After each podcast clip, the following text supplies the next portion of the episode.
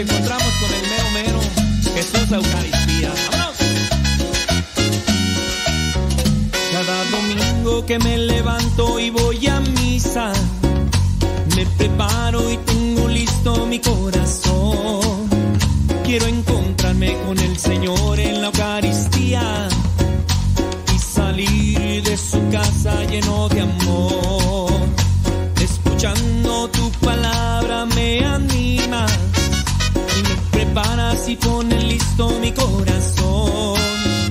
Me alimento de ti en la Eucaristía, vida eterna tú prometes en esa acción.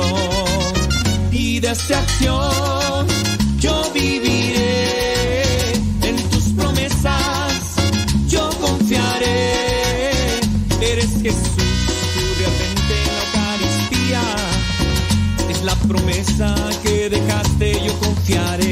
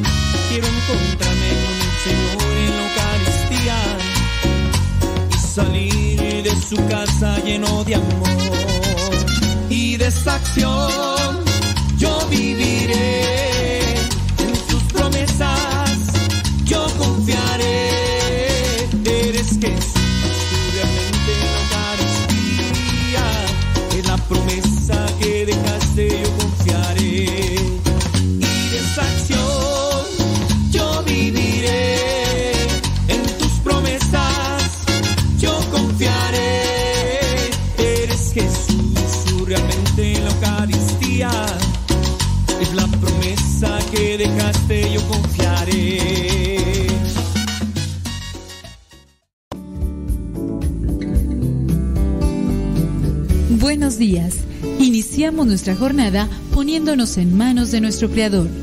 Pedimos su gracia para enfrentar como hijos suyos cada reto que la vida nos presente, acompañados de María, la dulce Madre que nos invita a proclamar las grandezas del Señor. Camina con nosotros en radiocepa.com, emisora católica de los misioneros servidores de la palabra.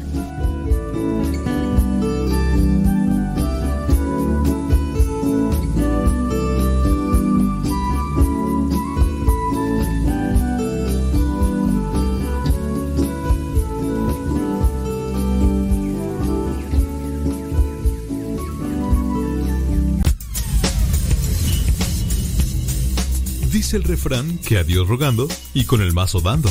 Y el que madruga, termina más temprano. Inicia la mañana con una reflexión, aquí, en tu programa, al que madruga. con el padre modesto Lule Zavala. Comenzamos.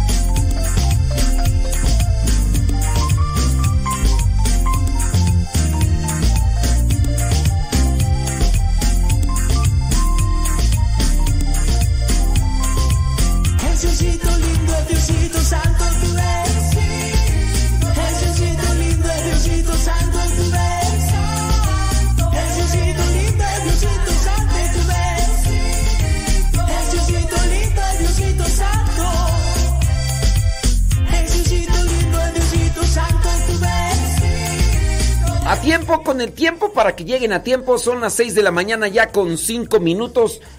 6 de la mañana con 5 minutos. ¿En dónde? En California, en California. No te espantes, no te espantes, no se está haciendo tarde. Son las 8 de la mañana con 5 minutos hora del centro de México. 8 de la mañana con 5 minutos hora del centro de México.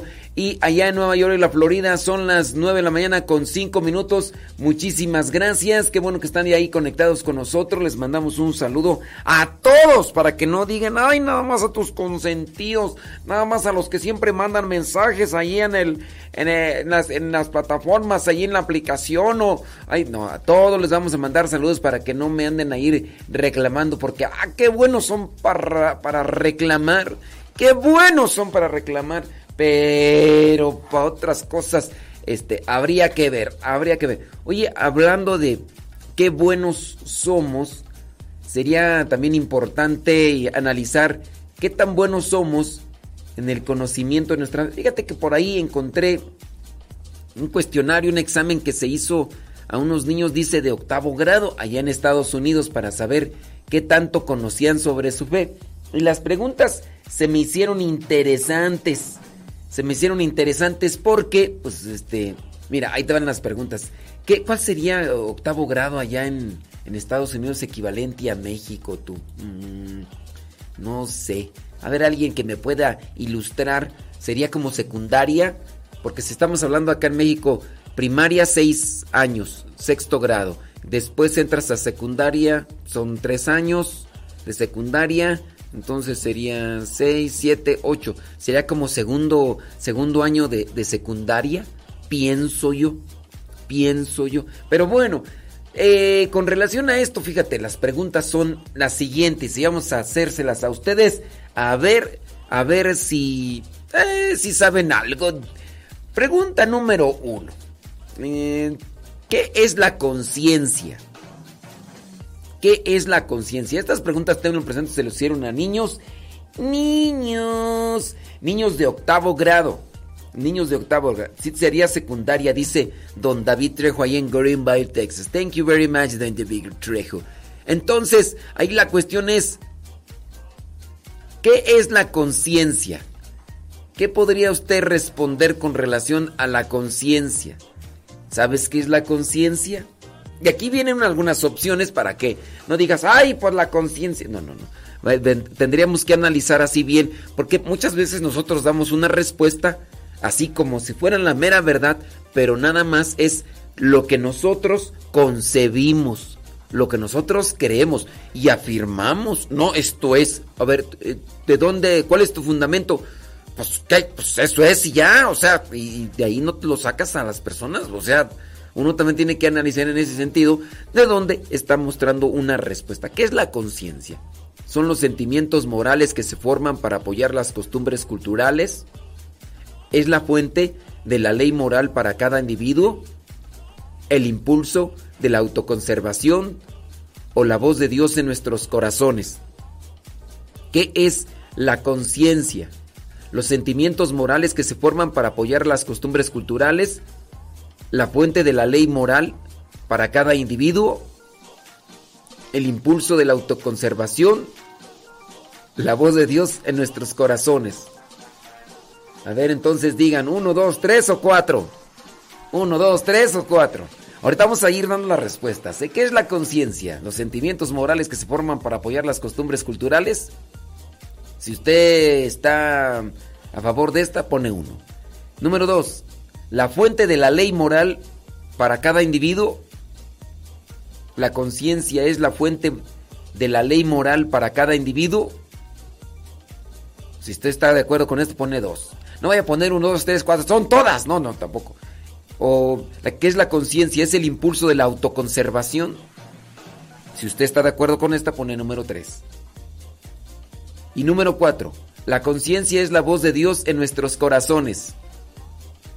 La conciencia es de es la voz de Dios en nuestros corazones, es el número 4.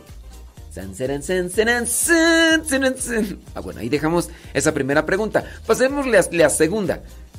¿Cuál es la razón por la que una persona no debe recibir la comunión en la misa? ¿Cuál es la razón por la que una persona no debe recibir la comunión en la misa? Número uno, si usted está de acuerdo con esta, pone uno. Ha cometido pecados veniales. ¿Cuál es la razón por la que una persona no debe recibir la comunión en la misa? Si usted está de acuerdo porque que no ha cometido porque ha cometido pecados veniales, pone uno la razón por la cual una persona no debe recibir la comunión en la misa. Número dos, porque tiene pecados mortales no confesados. Número tres, han ayunado una hora antes o se han sentido distraídos durante toda la homilía. ¿Cuál es la razón por la cual una persona no debería de recibir la comunión en la misa? Número uno, porque cometió pecados veniales. Número dos, porque tiene pecados mortales, obviamente pues no los ha confesado. O porque ha ayunado una hora antes o se ha sentido distraído durante, durante la humilía. Uno, veniales. Dos, mortales. Ayunó una hora antes. Tres, o, se hacen, o porque estuvo distraído durante la humilía. Bueno, ahí vamos a dejar esas dos preguntitas. Eso tendrían que ustedes saberlo porque esas preguntas se les hicieron a niños de octavo grado, es decir, como segundo de secundaria. Y número tres, vámonos con esta número tres. Bueno, la número tres la vamos a decir después de la pausa porque el tiempo pasa y no te puedo olvidar. El tiempo pasa y no te puedo olvidar. Ahí se las vamos a dejar para que ustedes le echen un poquito de coco. Hoy la iglesia tiene presente el martirio de San Juan Bautista. La pregunta es, ¿qué significa la palabra mártir? Búsquele en el google y me manda la respuesta. ¿Qué significa la palabra mártir? Y ahí estamos.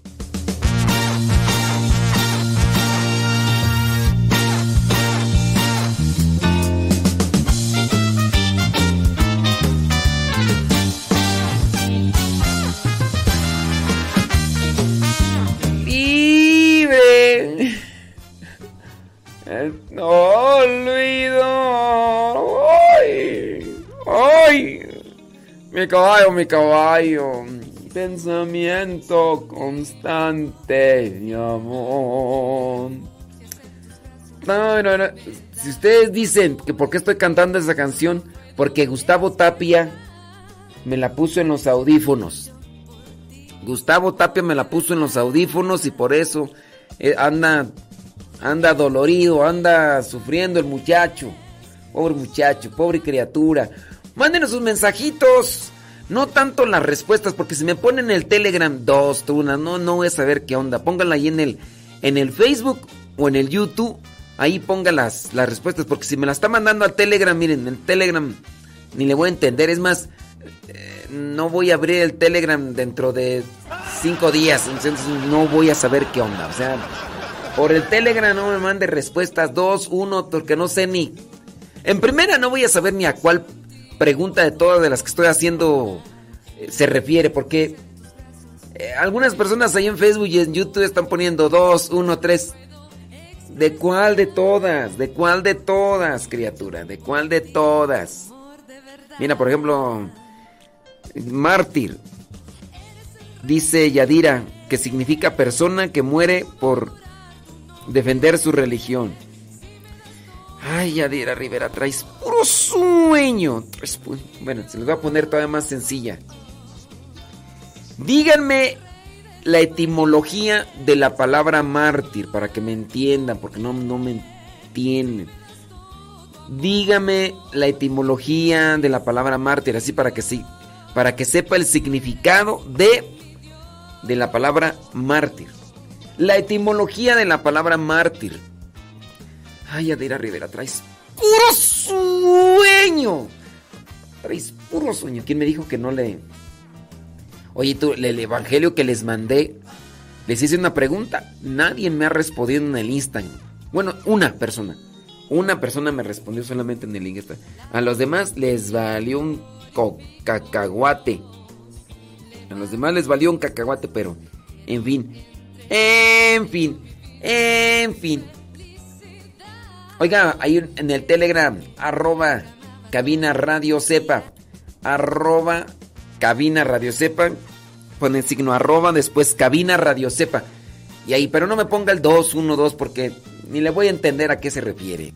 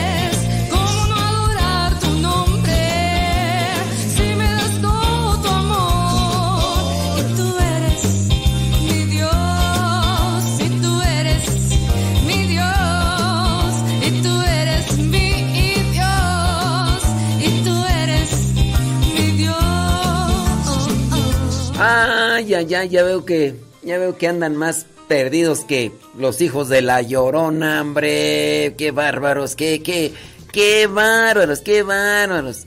Si andan más perdidos que los ojos los hijos de la Llorona, porque no, hombre, que que unos que ponen que el 1, 2, 3, 4. Ya no más falta que lleguen hasta el 8 y mambo. Pues hombre. No. La, la neta del planeta, ustedes no están en octavo grado de la escuela, pero si así están los papás, pobres muchachos, pobres muchachos, ¿qué, qué destino les, qué destino les depara?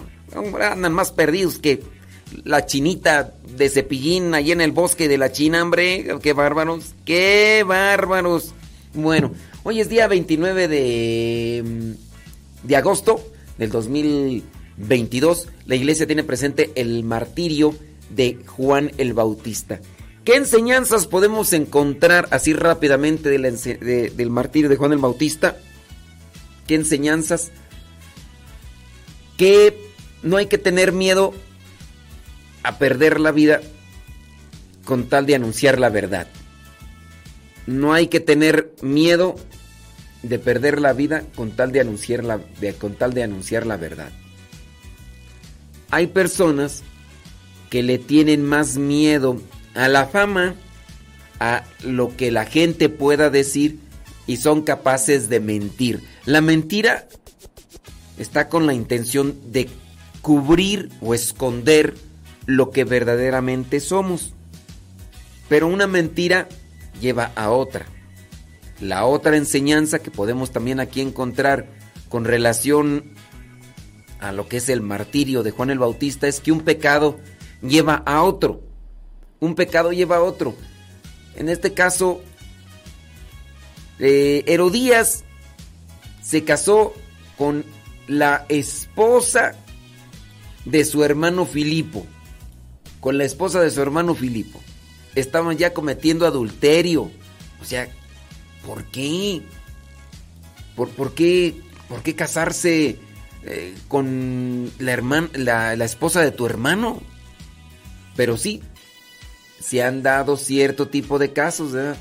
Se han Hace poquito tratábamos la, la pregunta de una, de una señora que la hermana se metió con el esposo de ella, ¿no? Entonces después ella se dio cuenta, fue con la hermana y le dijo, hermana, ¿qué onda? ¿Por qué te metiste? No, yo no, no. Y tenía evidencia. Y la hermana le encubrió, le dijo que no era verdad. Después ella fue con su esposo y le dice, oye, ¿sí es cierto que te metiste con mi hermana? Y dijo, sí. Y de hecho hasta le mostró las pruebas y todo. Y después ella fue con su hermana y le dijo, pues no que no te habías metido, ya me dijo aquel, mira aquí están las pruebas. Y, la hermana se enojó. La hermana se enojó. Después, esta señora obviamente le dejó de hablar a su hermana. La hermana fue con la mamá y le dijo, mamá, fulana de tal no me habla. ¿Quién sabe qué? La... Y le dijo a toda su familia. Y entonces ahora quien está mal es la señora que, pues la esposa del señor con y entonces ahora es la, que traen allí y dice la señora, yo no sé cómo actuar, les digo la verdad a toda mi familia que no le que le dejé de hablar porque la hermana se metió con mi esposo. Porque era y anda diciendo que yo quién sabe qué, entonces me tiene a mí todos en mal concepto. Y ese era el dilema de esta señora. O sea, las cosas no solamente en el tiempo de Herodes. Herodes que se metió con, con la mujer de su, de su hermano, con la esposa de su hermano sino también en la actualidad. Y si ahí está la señora escuchándonos que dice, padres, es un dilema que traigo yo. Yo no le hablo a mi hermana porque hija de mi mamá y mi papá y, se metió con el, con, el esposo. Yo le dije, mire, tenga cuidado de su hermana, pero también tenga cuidado de su esposo, porque su esposo ni siquiera se detuvo allí. Bueno, ahí es una cuestión. Bueno, entonces la segunda enseñanza es que un pecado te lleva a otro. Primero entraron en adulterio. Después, ¿qué, hicieron? Buscaron todo para llegar al asesinato. Entonces, de un pecado en otro. Eh, el primer pecado puede ser consentir pensamientos. Después de los pensamientos, ya consigues conscientes sentimientos, ¿no? Porque el pensamiento genera sensaciones y ya. Después de que ya consientes eso, vas a ir buscando más y más. Ahí está el caso, ¿no? De este señor que hasta le hicieron ya una película, el Lorenzo Bondi. Este fulano que primero anduvo haciendo una cosa y ya después otra y ya después otra y hasta terminaron lo que vendría a ser el, suicidio y, no el suicidio, no, el asesinato, más bien el asesinato a las mujeres que violaba y todo eso. Y así, o sea, un pecado te lleva a otro. Entonces, un pecado, es la segunda enseñanza. Mm, ¿Qué más? Eh, la otra sería que los todo pecado trae consecuencias. Todo pecado trae consecuencias. ¿De, qué manera o de qué forma murió Herodías? Búsquele por ahí. Búsquele por ahí. Eh, ¿De qué manera murió esa mujer? Esa mujer que, que fue capaz incluso de utilizar a su propia hija con tal de buscar lo que ella quería. ¿Y qué era lo que quería? Ella le enojaba mucho que Juan el Bautista le dijera que era una pecadora, que no era correcto que anduviera ahí metiéndose con, con el hermano de su esposo, porque legítimamente era su esposo, y le decía, y la señora bien enojada utilizó, fue capaz de utilizar a su hija para que le bailara, y entonces, con base a eso, un pecado lleva a otro, y ya después cumplir lo que vendría a ser el asesinato de acabar con la vida de alguien que decía la verdad, pensando que con acabar con la vida de alguien iba a acabar con, con la verdad. Y pues no, la verdad siempre brilla. Tarde o temprano sale a la luz, tarde o temprano. Si estás haciendo cosas buenas, salen a la luz. Si te están calumniando, chismeando, levantando falsos, Don Gorri, Don Viso Flamer, como diría el piporro. O como decir, no seas soflamero. No, hombre, ¿para qué no te agüites tú? Están levantando, no, ni, ni siquiera te esfuerces en quererte defender o... No, deja ahí nomás, presenta las pruebas y todo. porque hay gente que se obsesiona en quererse defender, ¿no? La verdad tarde o temprano sale a la luz. Tarde o temprano sale a la luz. Entonces, los mentirosos reciben consecuencias, los calumniadores sufren consecuencias. Entonces, tengan ahí presente eso y ahí van las enseñanzas estas de eh, el martirio de San Juan el Bautista. Oiga, ayer fue día de San Agustín. Ayer fue día de San Agustín. ¿Sabía usted que hay algunas frases? Hay algunas frases que no dijo San Agustín. Sí, como por ejemplo, San Agustín nunca dijo el que canta ahora dos veces. Y ahorita, después de la pausa, se los vamos a decir porque Mm, ya hasta yo he caído en eso, porque me he dejado llevar ahí por, por la borregada. Que, ay, como dijo San Agustín, ¿dónde? ¿Dónde dijo? Eso no lo dijo San Agustín, y ahorita se lo vamos a decir.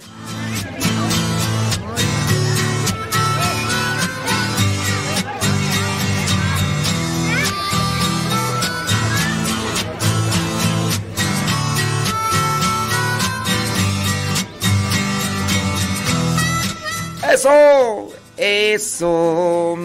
Es, dice José Pilero que cuál fue la pregunta. Uy, ya hicimos un montón de preguntas, José Pilero, desde el inicio. Pero un montón de preguntas. Pero un montón. Vamos a ver ahí a ver quién nos está eh, dando a dando la respuesta. Puede mandarnos sus, no, sus, sus testimonios, manden sus testimonios ahí al o sus preguntas familiares Dice desde la Sultana del Norte, dice por acá, andamos escuchando. Sí, andamos a andar, debemos andar al mil. Mira pues, hombre. Saludos al Kevin Ferni. ¿Qué onda, Kevin Fernis? ¿Todo bien o qué? Ey, échale ganas. Échale ganas donde quiera que se encuentre, como quiera que se encuentre. Recuerde que ahí estamos conectados a través del Telegram. Telegram. Telegram. En el Telegram. Mándele sus mensajitos a arroba cabina radio sepa. Ah, es que dice José Pilero que no las escuchaste. Lástima, Margarito. Lástima. Pero son varias preguntas. Ya hasta se me olvidaron, imagínate, ¿no? Con eso que tengo memoria de teflón. Ahorita vamos a ir con las otras preguntas, ¿eh? Para que te pongas buzo caperuso. Y si te pone, que la repita, ya tengo que ya ni me acuerdo. Ay, Rosalía, se acaba de levantar. ¡Viva México! De hecho, te voy a traer unas lagañillas por ahí. Ay. ¡Viva México! ¡Viva México! Ándele, María Leonor Milendis del Ángel, desde Tampico, Tamaulipas. Ándale. Saludos, gracias. Gracias a los que le dan compartir y le dan like ahí en el Facebook y en el YouTube. Eso nos ayuda. Sí, ya se me olvidó por el COVID. El COVID Brain. Sí, gracias a los que le dan like y le dan compartir ahí a la página. Es que eso nos ayuda a generar más conexión con otros. Algunos de ustedes incluso han llegado aquí gracias a la al que compartieron con los demás. Y como compartieron con los demás, pues pues ya ya ya los demás ya nos ubicaron, hombre. De veras, hombre, gracias. Mira, María Leonor Meléndez del Ángel ya está haciendo su tarea. Laura Hugo Sánchez también está haciendo su tarea. Muy bien, Laura. Laura no está. Ella se fue. Ella se falta de Ay. Qué bárbaro, el Gustavo Tapia anda bien adolorido. Adolorido. Adolorido. Tiriririri. Tiririri. Tiririri.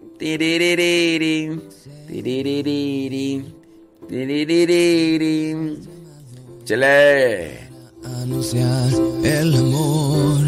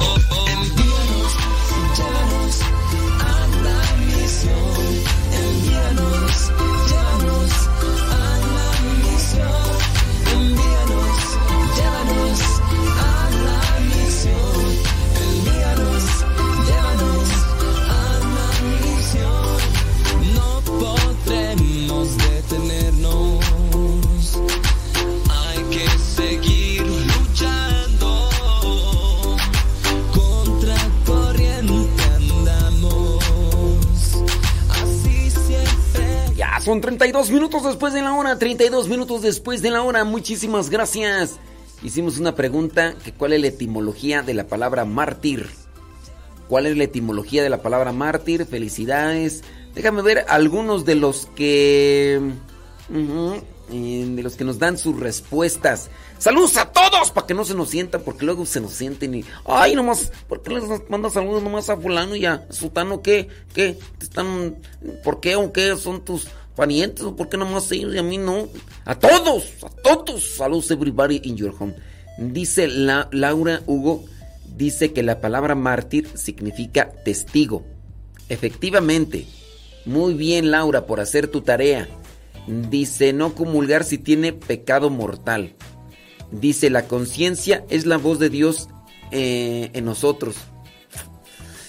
Y si yo les dijera que no, que la conciencia no es la voz de Dios en nosotros, y ustedes van a decir, ah, pero ¿cómo? Ahorita se los voy a explicar por qué. Ahorita se los voy a explicar por qué. La conciencia, el grillito, el grillito en Pinocho, ¿por qué no es correcta la respuesta de que la conciencia es la voz de Dios en nuestro corazón. ¿Por qué no es correcta? Yo les di las cuatro respuestas. Yo les di cuatro opciones. Entre ellas está la respuesta. Nada más que hay que echarle coco. Es gratis. Hay que echarle coco. Es gratis. Y ahorita vamos a decir.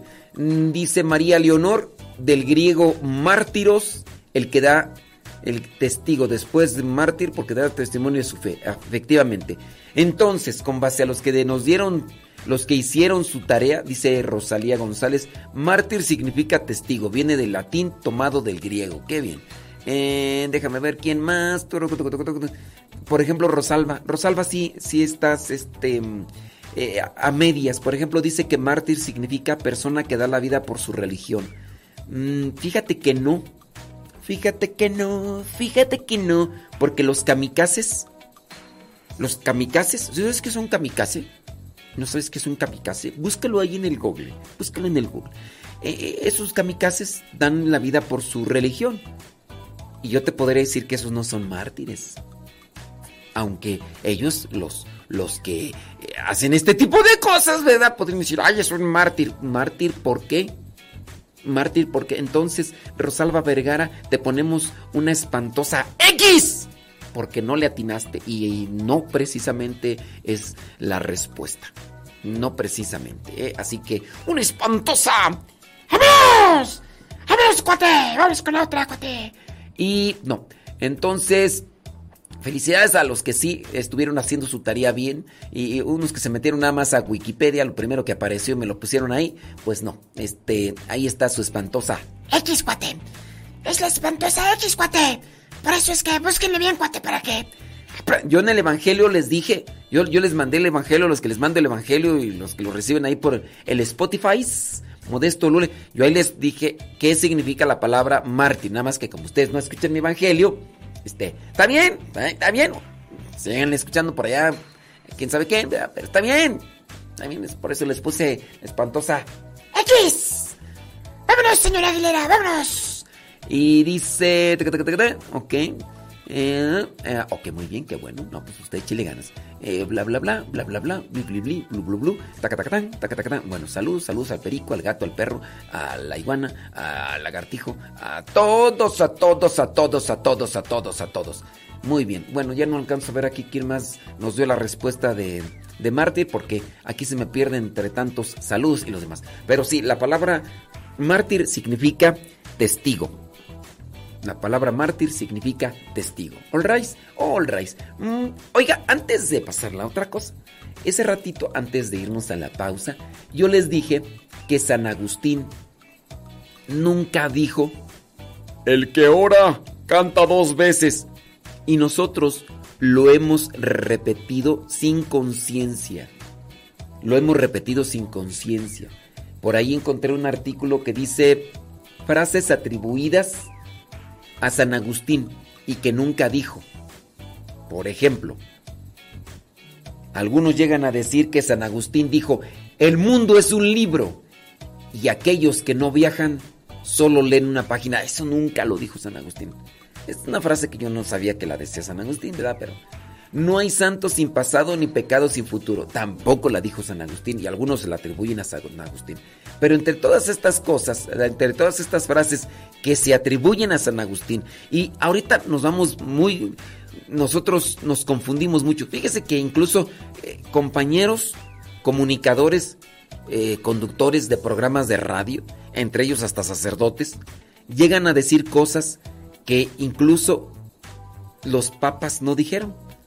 Sí, por ahí ustedes han escuchado, y hace muchos años ya lo aclaramos porque se lo atribuían incluso a San Juan Pablo II, eh, que llegan a decir, dice, este, se necesitan santos con jeans y tenis, con pantalón de mezclilla y tenis, como dijo el Papa fulano de tal, porque ya se lo han atribuido a varios papas.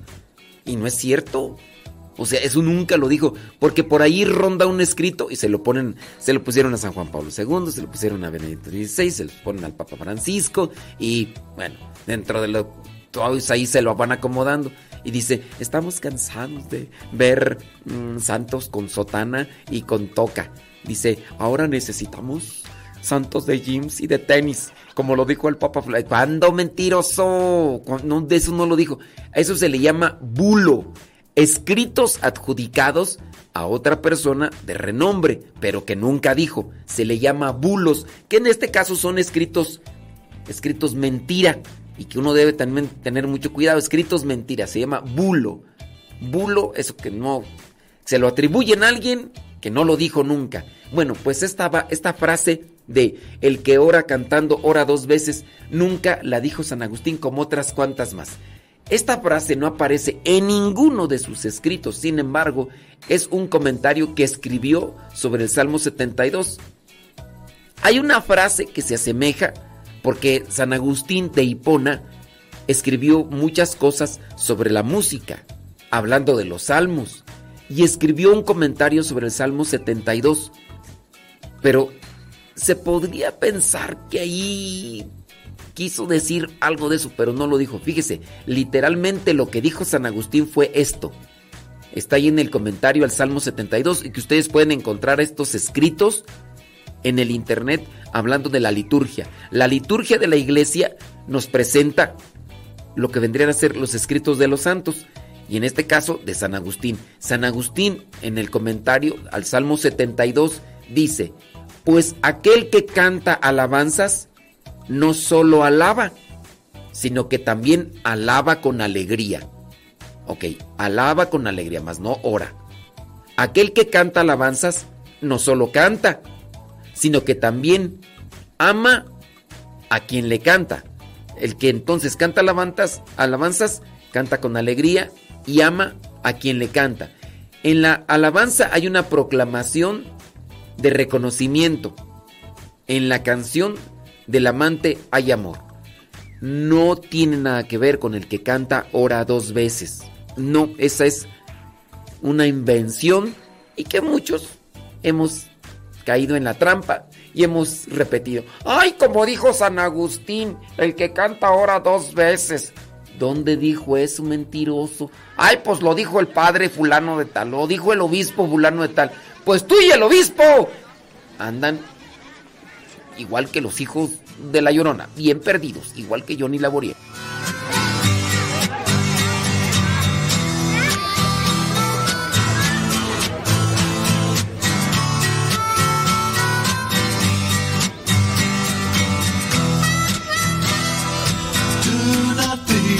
Ah, pues nomás, nomás deja buscar.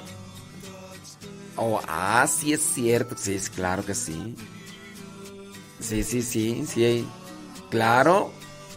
Claro, sí, sí. Sí. Sí, sí, sí, sí.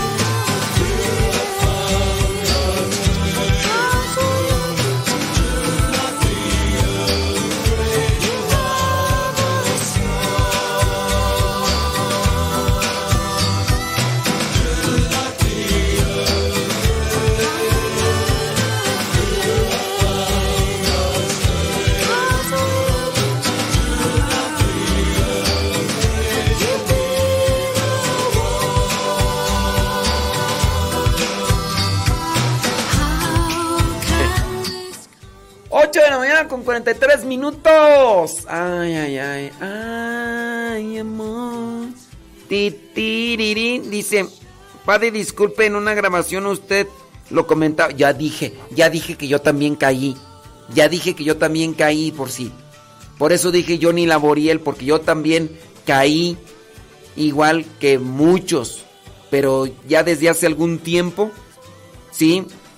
Ya lo dije. ¿Quieren que lo diga otra vez? Sí, sí, sí. ahorita lo malo que no me escuchan, nada más me oyen. Ya eh, lo dije hace rato. Yo también caí, yo también caí. ¿Quieren que lo diga otra vez? Sí, discúlpenme, discúlpenme porque yo también llegué a decir eh, el que canta ahora dos veces. Discúlpenme, lo voy, quieren que lo diga otra vez. Discúlpenme porque pareciera ser que no les bastó con que yo dijera que ya, discúlpenme, yo también caí igual que muchos. ¿Cuántas veces quieren que los diga? Oiga, eso es lo malo de no escuchar porque ya me están reclamando. Ay, ay, tú dices que, que, los que están perdidos, y los, igual que los hijos de la llorona, pues tú estás igual porque hasta en una grabación y en un podcast y hacen el, el programa que hiciste hace dos años con tres meses y cinco días y tres horas. Ni que, ¿Tú crees que se me olvida? No se me olvida si yo lo tengo aquí bien presente. Yo me acuerdo de todas las cosas que, que, que dijiste. Hay señoras, y digo señoras porque así lo han, que me reclaman cuando les mando un evangelio del año pasado, dicen, ese lo mandó el año pasado y aquí lo tengo guardado, ¿por qué, ¿por qué no se puso a hacer uno nuevo? Póngase a hacer algo nomás ahí sentado, ahí usted ni se cansa. Póngase a hacer algo.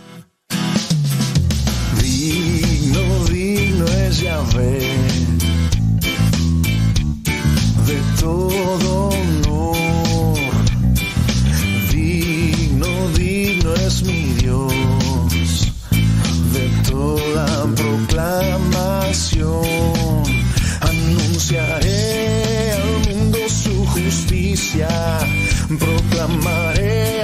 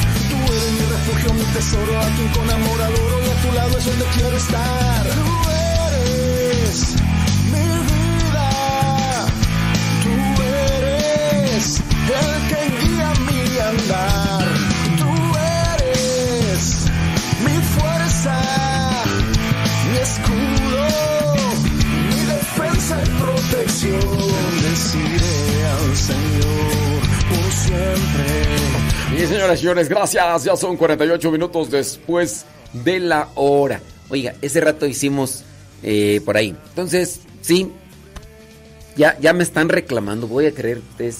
Qué buenos son para la reclamación.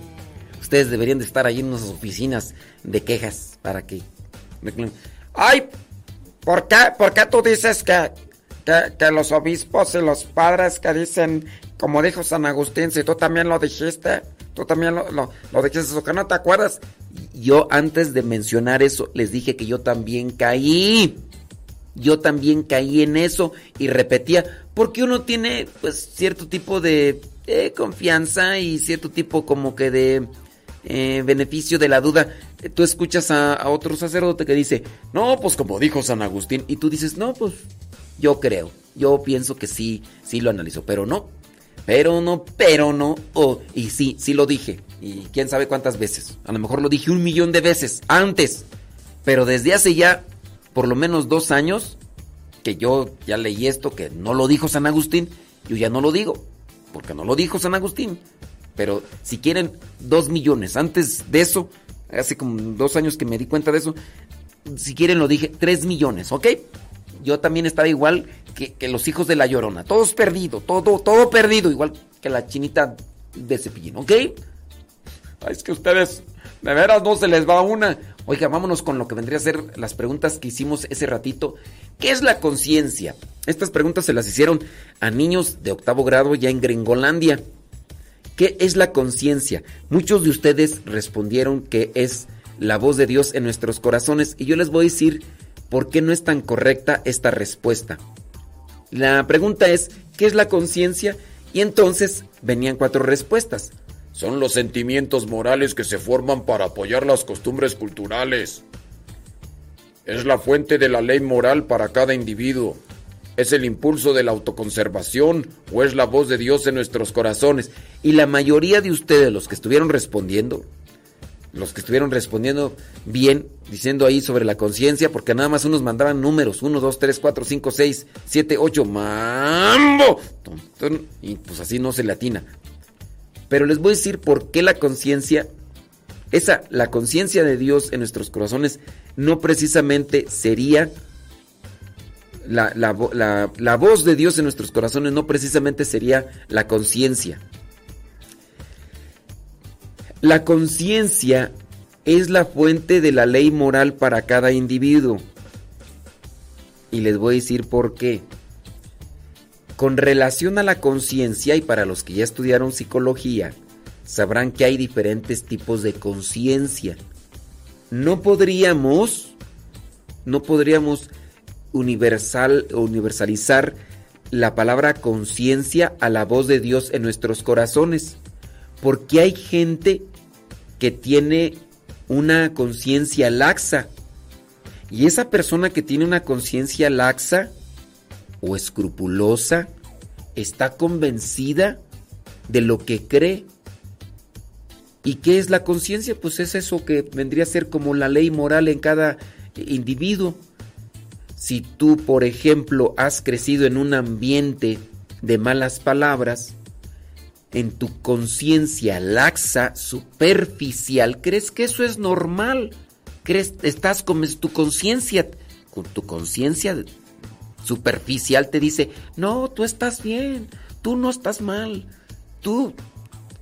Ahora, ¿cómo definir entonces la conciencia como la, la, la, correcta? Se le llama, dentro de la psicología, se le llama conciencia recta.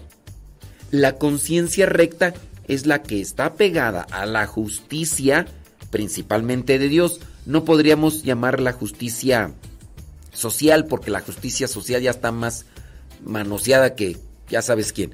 Entonces no es tanto la justicia social o la justicia humana, sino la justicia divina.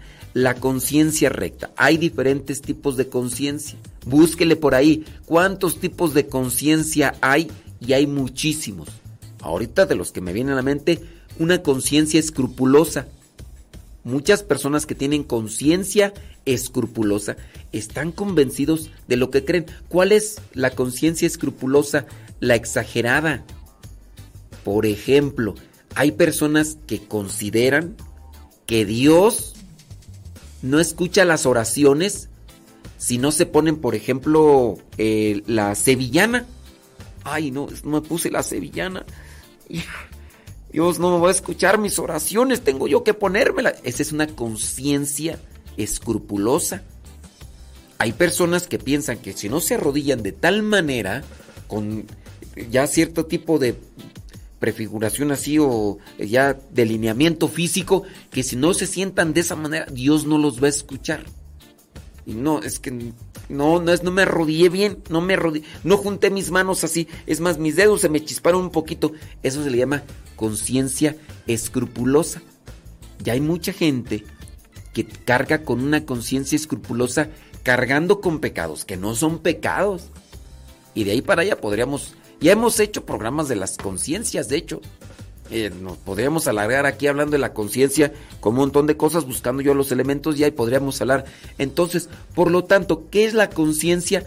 No es como tal la voz de Dios en nuestros corazones. Tendríamos que aclarar la conciencia recta, la conciencia purificada, la conciencia este, sanada, la conciencia purificada y sanada la conciencia recta es la voz de Dios en nuestros corazones, mas no dejarlo solamente a la conciencia. La conciencia es la fuente de la ley moral para cada individuo. Hay gente que incluso se está dedicando a matar y caminan por la vida, mira, como si nada porque su conciencia ya está muerta. La conciencia ya está muerta. ¿Quién no? Incluso podría estar eh, teniendo infidelidad y porque da pláticas en la, en la iglesia, piensa que está bien. Su conciencia prácticamente se está desvaneciendo. Uy, ya porque das pláticas en la iglesia y andas por allá contratando de es como le llaman, ya no les llaman prostitutas, les llaman este, bueno, esas mujeres, ya andas ahí contratando esas mujeres o te andas metiendo por aquí por allá. E, ese tipo de personas ya tienen una conciencia muerta. Llámese el sacerdote también, incluso, que podría tener incluso una mujer por ahí escondida y hasta sus hijos y todos, ese sacerdote ya también tiene una conciencia muerta. Entonces, por ese lado, este, hay que analizar muy bien a qué tipo de conciencia nos estamos refiriendo.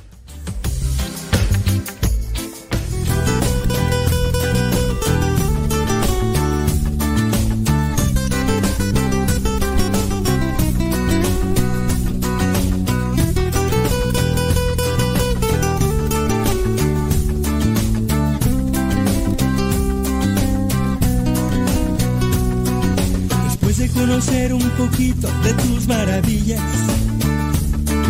El viento y la noche me invitan a ti.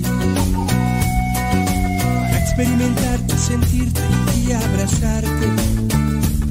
Con el silencio suave del anochecer. Siente la armonía en nosotros, el cielo y la tierra. Pues todo lo hizo pensando en nosotros con todo su amor. Siente la gracia que hay en tus manos y elévalas. Quiere entrar y cenar con nosotros el más grande amor. Danzo para ti, lleno de alegría. Danzo para ti, de noche y de día. Danzo para ti, me das el agua de la vida. Danzo para ti Quiero enamorarme de tu amor.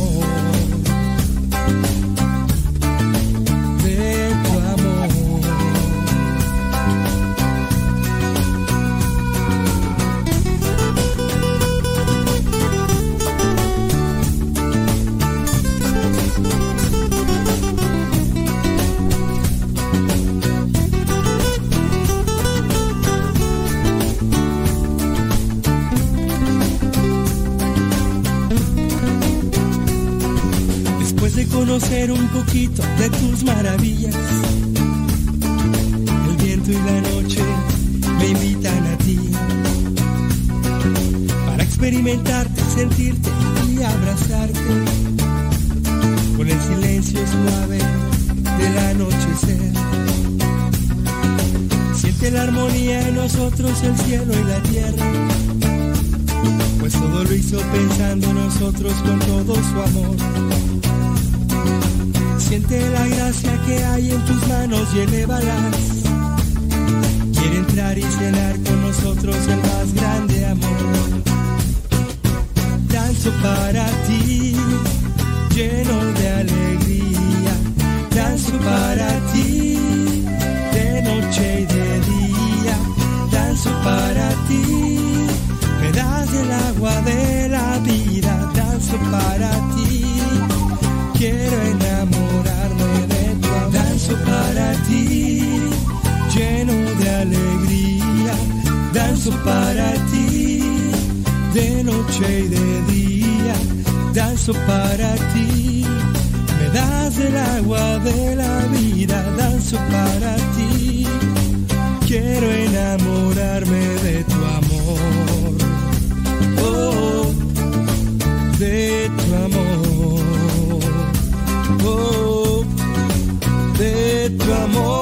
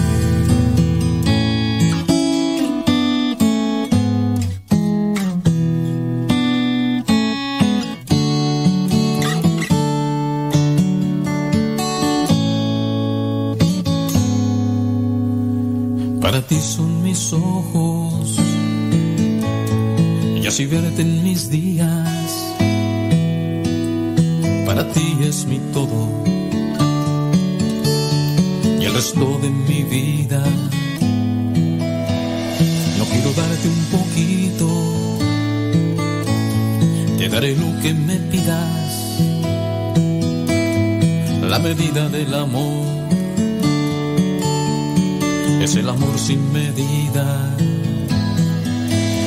Y así venga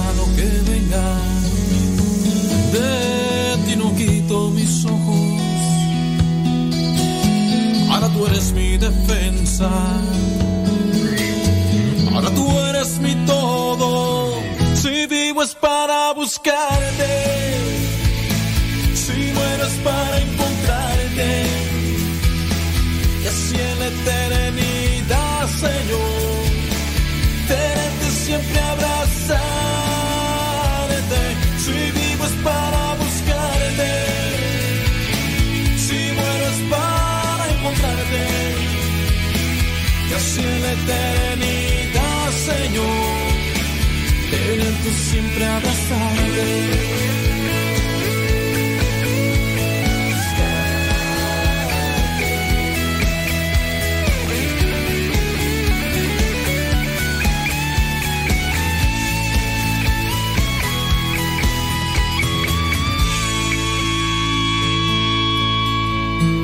Para ti son mis ojos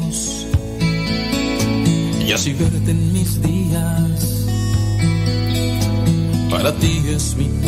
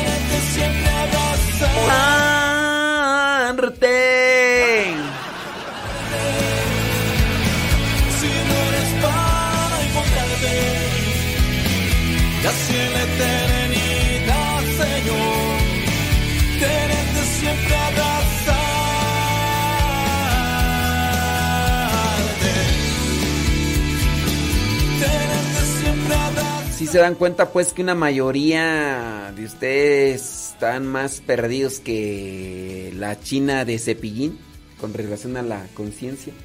De las preguntas que vi, no sé si alguien me mandó la respuesta correcta, pero de las preguntas que, de las respuestas que vi, ninguna puso la que yo mencioné. Y no es que yo esté diciendo, ay, pues la- es la respuesta, eso tú creas, eso ni es cierto. Y ya se los expliqué por qué. Ay, pero pues eso, eso quién te lo cree, tú, ni tú te lo crees, yo creo, porque... um,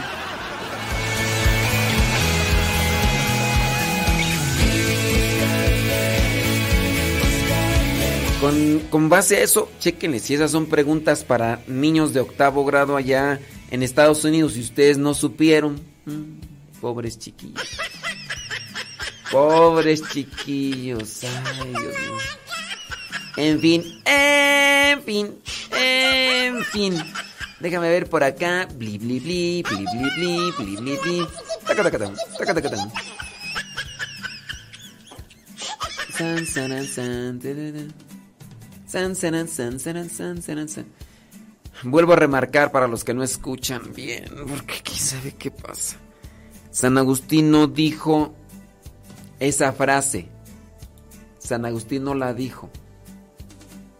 Sí, es que me están diciendo, ay, pues, eh, a lo mejor San Agustín no dijo el que canta reza dos veces porque ¿qué no es hora?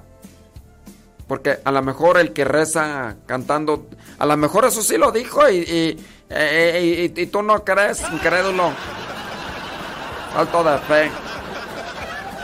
Rezar o cantar o lo que sea, el que canta ahora dos veces. De- no lo dijo San Agustín de todas maneras. Al revés, atrás. El, el- el orden de los aguacates no altera el guacamole, por favor. Ay, ¿por qué? ¿Por qué les gusta pues echar pleito? ¿Por qué les gusta echar pleito?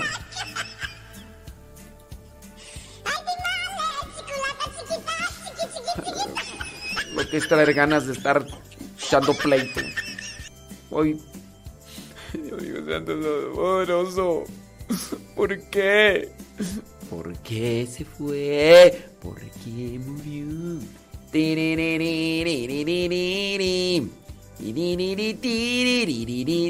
Bueno, con relación a la conciencia, ¿cuál es la razón por la que una persona no debe recibir la comunión en la misa? Pues porque está en pecado mortal.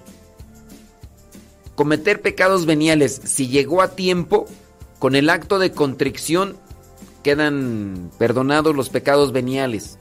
Ay, ¿cuáles son los pecados veniales? Ya hicimos un programa de evangelizar sin tregua, búsquelo ahí en YouTube. Dura una hora donde está, hablamos de la explicación de los pecados mortales y los veniales para que los tengas presentes. Ay, y no me lo podrás dar la respuesta en 30 segundos. Ay, es que, ay, no, una hora para qué, ay, no, no, yo no quiero, ay, no, es que es mucho tiempo, Dan- dan- danos una respuesta así en 10 segundos, hombre, ay, como, por eso la gente se va de la iglesia, porque la ponen bien difícil, Deber- deberían de poner las cosas más sencillas, no que ustedes, ay, no, me voy a hacer testigo de Goku. Voy a ser discípulo de Chabelo. Ay, no, es que con ustedes nomás no se puede. Déjame ver por acá. Saludos, bli bli bli, blu blu blu, bla bla bla. Tucu, tucu, tum, tucu, Saludos a Maribel Gutiérrez, alias la Chilindrina. Chilindrina. ¿Cómo andamos, Chilindrina? Chilindrina. ¿Todo bien? Yo espero que sí. Yo espero que sí. Muchas ganas, ¿eh? Con todo, con todo, así como deben de ser los taquitos. Con tocho morocho. ¿Ok? Ándele. Ándele, que nadie. En la pregunta social es... pa- ¿Qué, qué tú? ¿Qué tú? Padre, ¿qué es la pregunta social? Es padre, apenas aprendí. ¿De qué? ¿De, de qué o qué? No le, no le entiendo a esto. ¿Qué es la pregunta social? Que no sé qué, no sé qué, no sé qué, no sé qué, no sé qué. Padre, es que... Padre, ¿qué es la pregunta social? Es padre, apenas aprendí celular. ¡Ay, no le entiendo! No le entiendo. Padre, ¿qué es la pregunta social? Es padre, apenas... ¡Ay, no! ¿Por qué me mandan esas preguntas? Sí. Bli, bli, bli, bli, bli. Ay. Ay, no le entiendo. No, quién sabe qué me dirá. Dios mío. ya es una hora. Quieren que repita todo lo que ya he dicho en una hora. Voy a querer.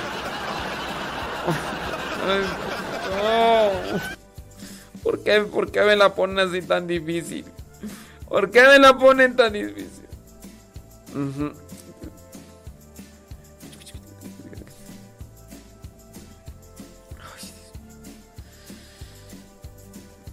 Dice que tú... Padre, disculpe, en una grabación usted lo comenta aquí en la radio, esa frase. Mm, debe, ya tiene tiempo, es grabada. Y llegué, y llega, llega a pasar aquí, el que canta ahora dos veces. ¿Cuál, cuál, cuál grabación? ¿Cuál grabación? A ver. A ver, ¿cuál, cuál, ¿cuál grabación es la que sigo poniendo? Y que dice este... Ay, no. Miren, escuchen, escuchen toda la. Es que quieren que les repita todo lo que ya dije durante la hora, porque como apenas se están conectando. ¿Por qué, me hacen, por me hacen eso, Dios mío? Ay, es que apenas lo voy. Es que me voy levantando apenas. Sí, y no podrá repetir todas las preguntas que ya hizo hace una hora. Repite el programa otra vez, porque. Pues yo yo quiero escuchar y responder, pero pues como apenas me voy levantando, pues no. ¿Por qué? ¿Por qué? ¿Por qué son así? ¿Por qué no tienen compasión de mí? Dice bli bli blu. Vamos una rolita buena, hombre. Ahí, ahí escuchen la grabación después, hombre. ¿Qué les parece? Escuchen de ahorita en adelante. Es que se meten y quieren responder lo que hemos estado pregunta y pregunta ya durante toda la hora. No, por favor. Phoenix, Arizona. Agarren al gato para bailar. Un solo al padre Modesto Lule, al padre Eduard Gilbert, a mi padrecito Cueto, y al padre Chido.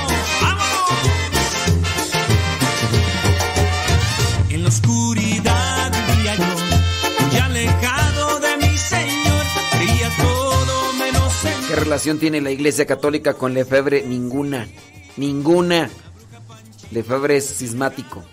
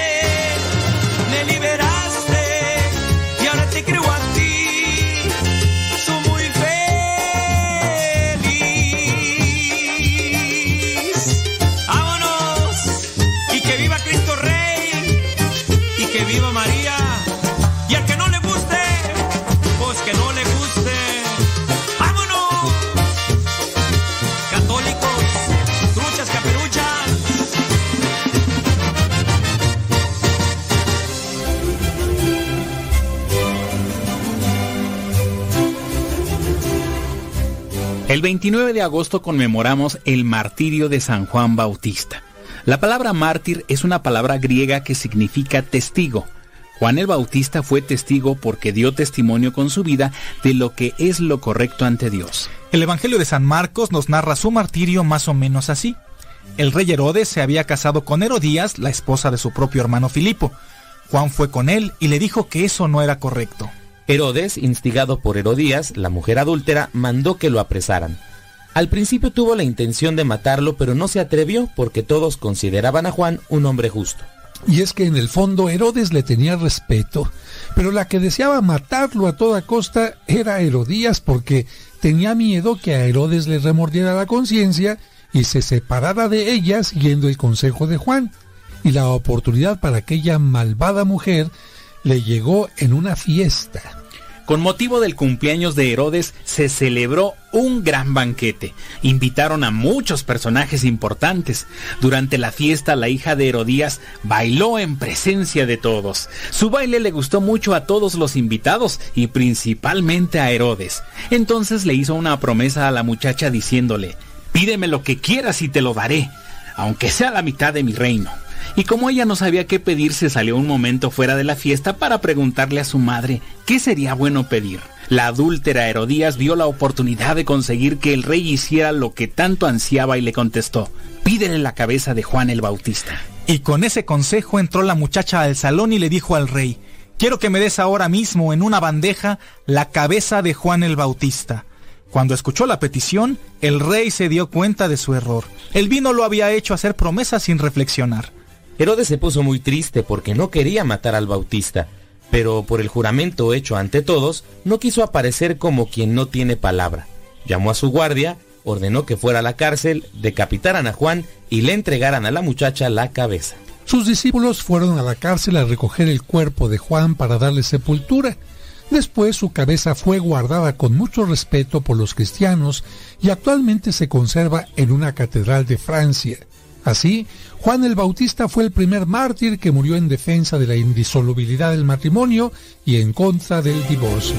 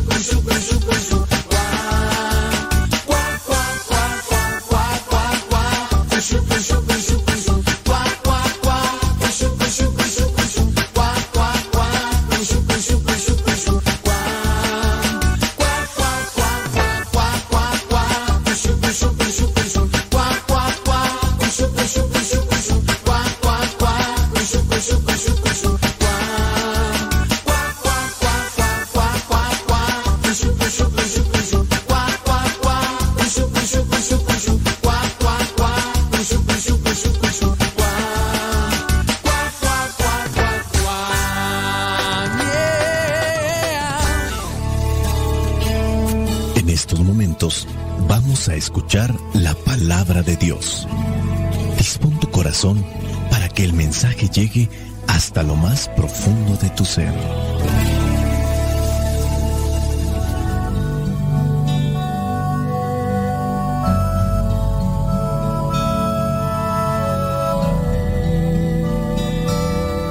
La iglesia el día de hoy nos presenta la memoria de el martirio de San Juan Bautista.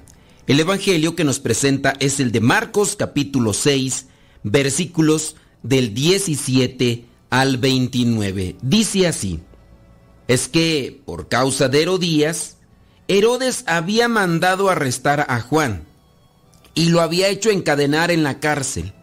Herodías era la esposa de Filipo, hermano de Herodes, pero Herodes se había casado con ella.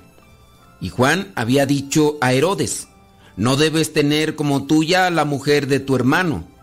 Herodías odiaba por eso a Juan y quería matarlo, pero no podía porque Herodes le tenía miedo, sabiendo que era un hombre justo y santo y lo protegía.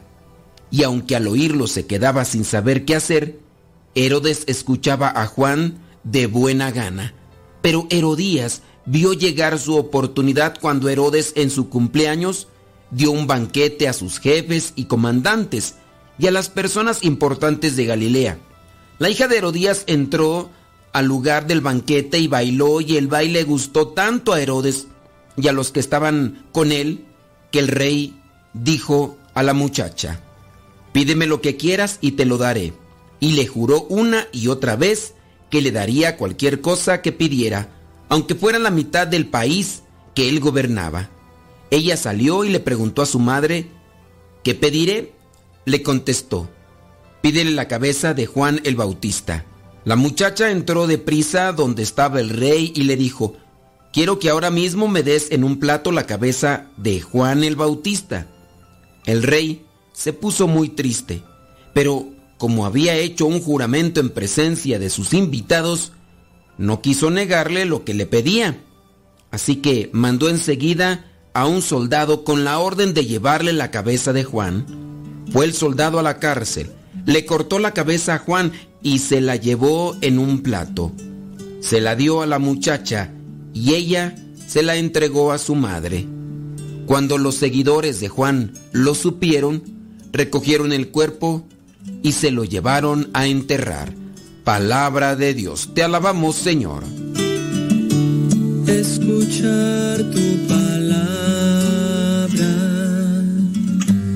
es inicio de fe en ti, Señor. Meditar tu palabra es captar tu mensaje de amor.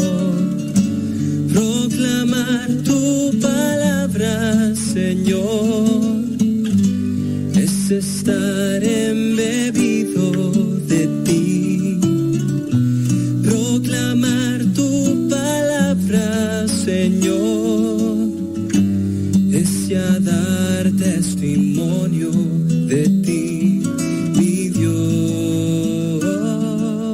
Buscando sacar una reflexión del Evangelio que nos presenta la iglesia, recordando lo que es el martirio de Juan el Bautista, tenemos que abrir un panorama para tratar de explicar la escena que se nos presenta. ¿Quién es Herodes? Herodes, el que está aquí, era un empleado de lo que vendría a ser este imperio romano que tenía sometido no solamente a este pueblo, sino a muchos. Roma mandaba en Palestina desde el año 63 antes de Cristo. Herodes, para no ser depuesto, trataba de agradar a Roma en todo. Por eso siempre estaba por ahí buscando mandar más dinero, esto con lo de los impuestos.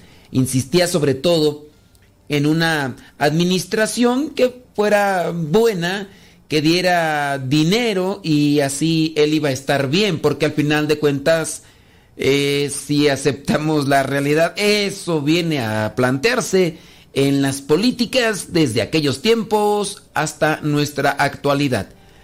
Hablando de Herodes, su preocupación era, pues, solamente que no lo quitaran, porque eso podría también darle para que su descendencia ocupara también esos mismos puestos y así ellos sin tanto esfuerzo y ya teniendo una escuela como también la había recibido de su mismo padre, su misma familia, siguiera viviendo a costillas de oprimir al pueblo y de exprimirlo quitándoles el poco dinero que se obtenían por las cosechas y todo lo que se trabajaba. La gente obviamente empezó a levantarse, empezó a poner su protesta y lo que hacía Herodes era reprimir todo tipo de, de manifestación. A él le gustaba ser llamado bienhechor del pueblo, pero en realidad pues era un tirano. Flavio José, un escritor de aquella época, informa que el motivo de la prisión de Juan Bautista era el miedo que Herodes tenía a un levantamiento popular, porque la gente apreciaba mucho a Juan Bautista. La gente comenzaba a seguirlo, entonces el motivo para llevarlo a la cárcel fue cuando Juan Bautista comenzó a denunciar esa vida depravada que tenía Herodes. A la mujer, que era antes la mujer de su hermano, pues le había incomodado que también su hermano incluso gobernaba, pero en otros pueblos. Pero de igual manera, quién sabe las razones, no hay algo que nos lleve a saber por qué se dieron estas cosas, pero lo cierto es que la mujer había sido ya esposa de su hermano y ahora estaba con este Herodes.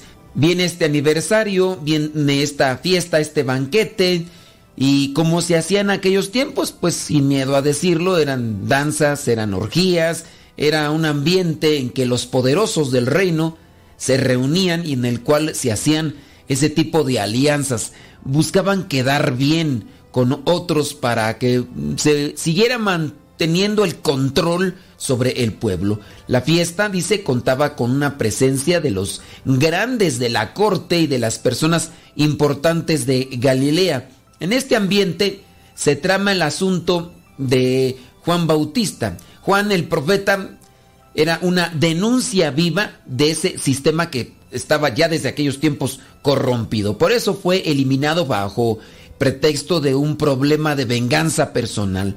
Todo esto que se plantea aquí en el Evangelio revela la debilidad moral de aquel hombre llamado Herodes, tanto el poder acumulado en manos de un hombre que no tenía ni siquiera control de sí porque pareciera ser que es manipulado por esta mujer.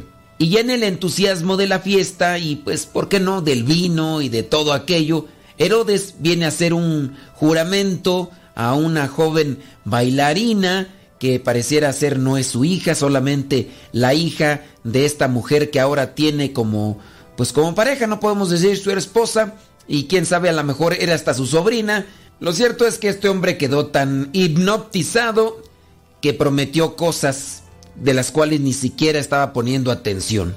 Además, eh, teniendo presente lo que era las, eh, la cultura y la forma de vida de aquellos tiempos, recordemos que en Roma había mucha superstición, había una religión politeísta, y en el caso de Herodes, él ya había eh, recibido ese tipo de creencias. Él era supersticioso.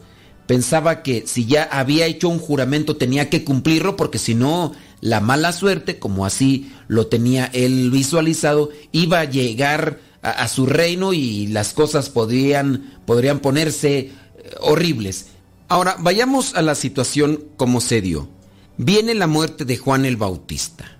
Este, esta es una muerte, sí, por venganza, quizá por parte de esta mujer llamada Herodías, pero también, sin duda, es la muerte de un hombre honesto y que muere por la corrupción. El hombre, en este caso Herodes, queriendo siempre agradar a un gobierno, no le importa matar o no le importa la muerte de una persona. Y así sucede en nuestros tiempos. Lamentablemente esa es una realidad que todavía muchos países eh, viven o en la que estamos viviendo cuando viene el deseo la ambición de dinero, de poder, se llega a aplastar a los más inocentes. Un cuestionamiento que podríamos hacernos ante esta situación es, ¿me he dejado yo llevar por estas ambiciones de poder, de, de dinero? ¿He dicho o he hecho algo perjudicando la vida de, de otra persona o de otras personas? ¿Me he dejado llevar por el odio, como en este caso esta mujer Herodías que se sentía atacada por las cosas que decía el mismo Juan? He inventado, he planeado la maldad sin importar las consecuencias para otra persona. Así nosotros nos podemos dejar llevar por el egoísmo, teniendo presente a este hombre Herodes que se llega a emborrachar, no le preocupa a los demás, incluso llega a prometerle la mitad del reino. En el caso de esta mujer Herodías también llena de egoísmo, busca la manera de callar, de opacar la voz de alguien que denuncia las cosas equivocadas, las cosas malas. Esta muchachita también que es manipulada por la mamá es capaz de pedirle incluso algo que obviamente tenía ella conocimiento de que no era bueno porque se estaba perjudicando a un hombre, pero fue capaz de llevarlo a cabo antes de salir a bailar. ¿Qué intenciones tenía y por qué le bailó de esa manera? ¿Somos egoístas nosotros? Sin duda lo somos, pero el problema es dejarnos dominar por aquello que podríamos traer ya quizá la mejor desarrollado, pero no ponemos un alto a las cosas y estos, por decirlo así, sentimientos nos van dominando, nos van controlando. En el caso también de los sentimientos buenos, hablando el deseo de amar, de hacer las cosas con rectitud, también pueden crecer.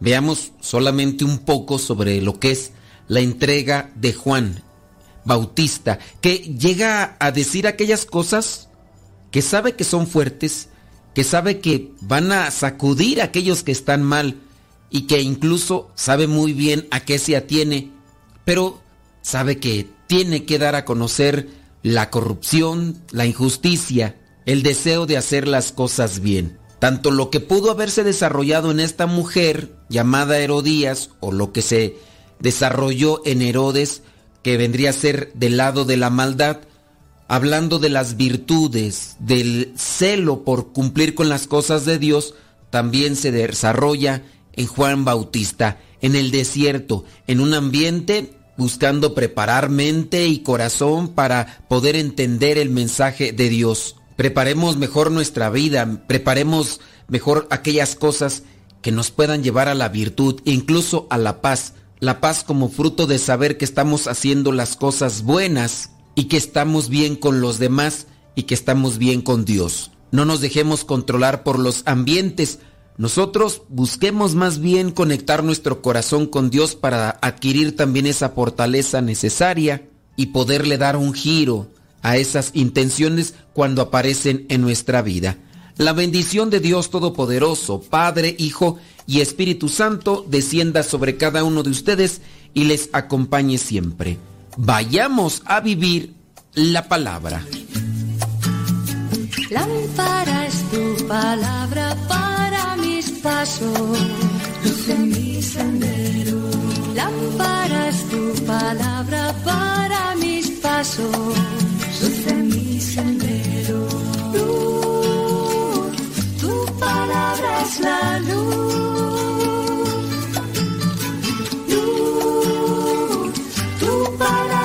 La luz. Yo guardaré tus justos mandamientos. Señor, dame vida según tu promesa. Lámpara es tu palabra para mis pasos,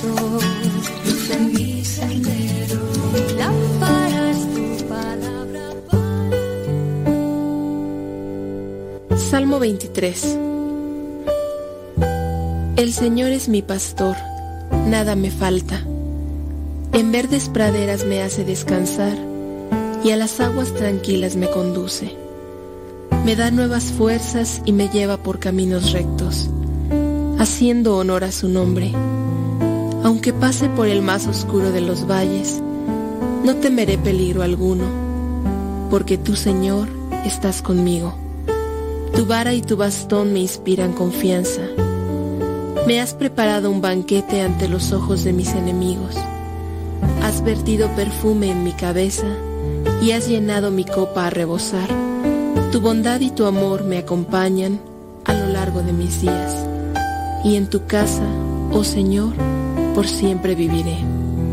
Gloria al Padre, al Hijo y al Espíritu Santo, como era en el principio, ahora y siempre, por los siglos de los siglos. Amén.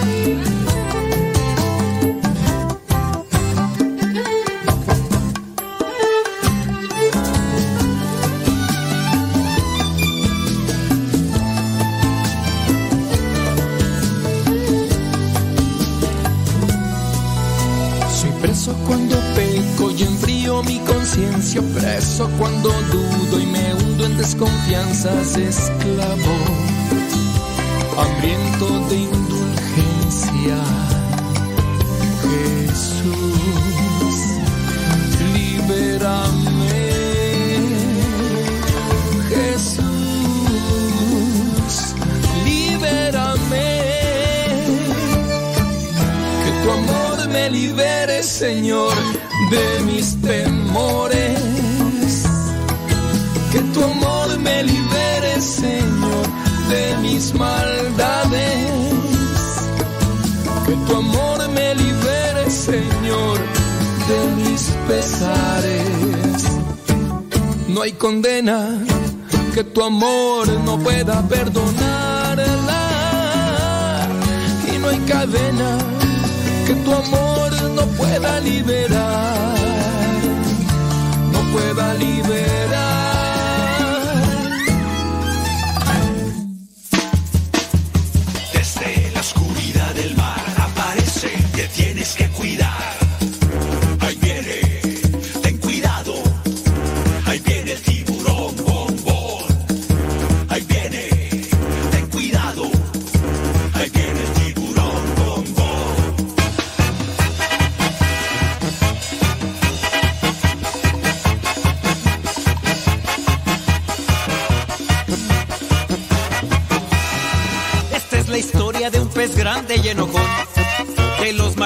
él quería ser campeón.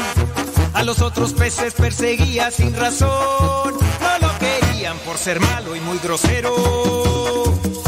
Pesado y muy sangrón. Pero en el fondo de su pobre corazón, él se sentía triste, solo y sin amor.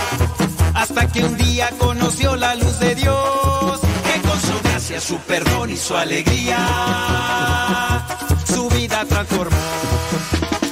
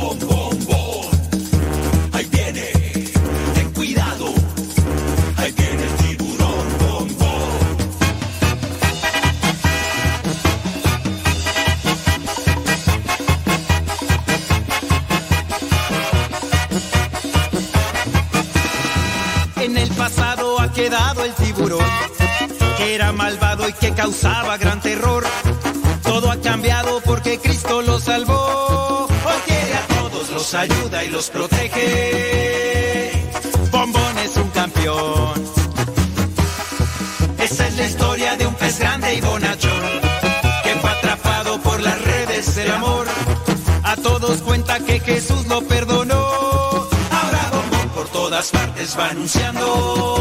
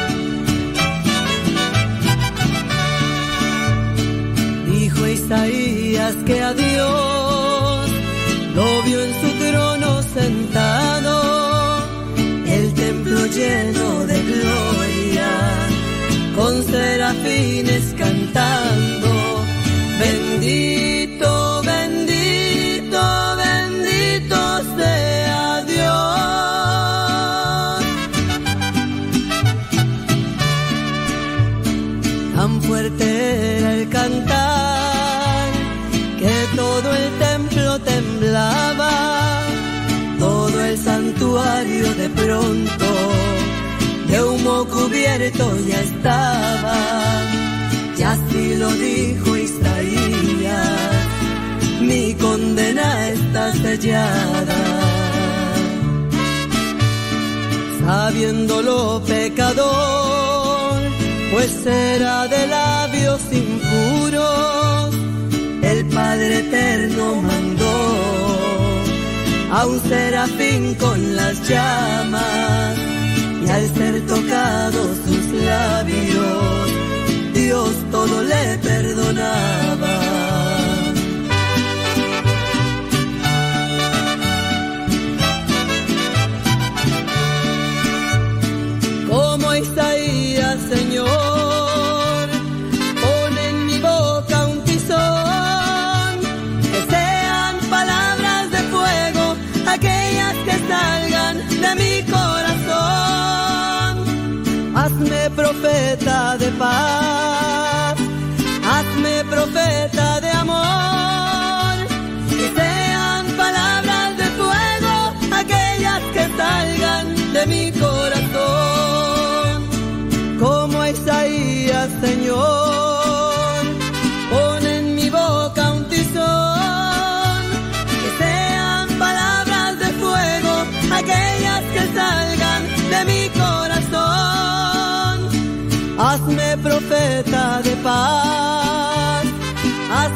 trompeta.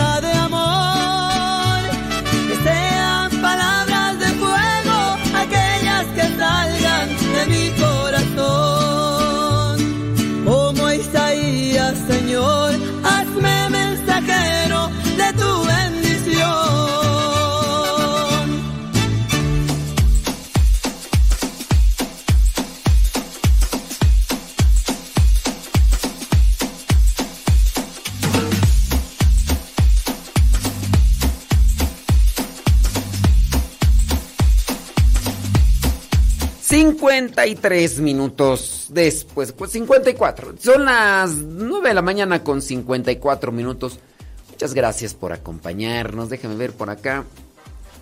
Saludos, dice Humberto, desde Degollado, Jalisco. Gracias. Leonor, Leonor Estrada. Saludos. De Medina, saludos. Saludos a Lenali y a Odalis. Lenali y Odalis.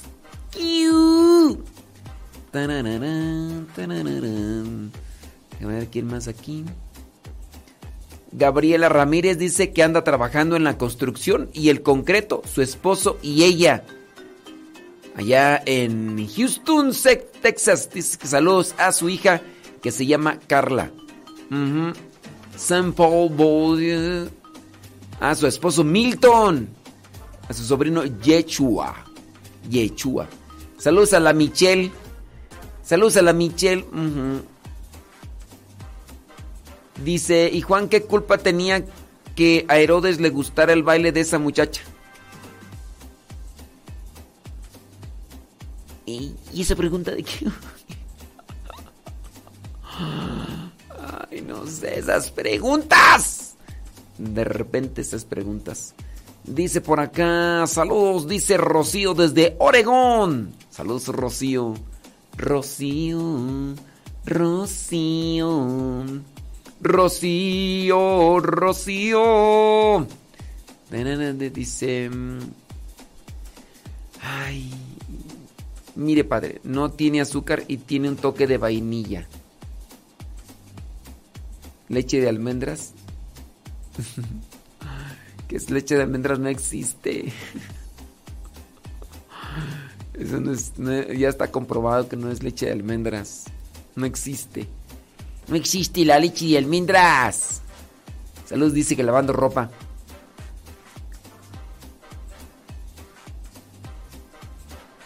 Saludos desde Ohio. Un tamal. Un tamal y un, y un licuado. ¿Es válido comerse un tamal con un licuado verde? De más bien, con un jugo verde. Eh, ¿Es normal?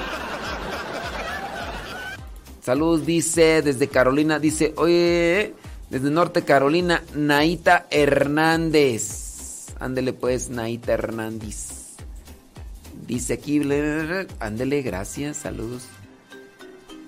Dice aquí caminando con el perro, dice Rocío. Éralo pues, hombre.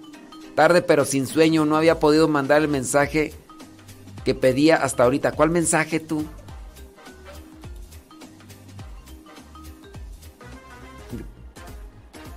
Doña. Doña Marcela Velasco.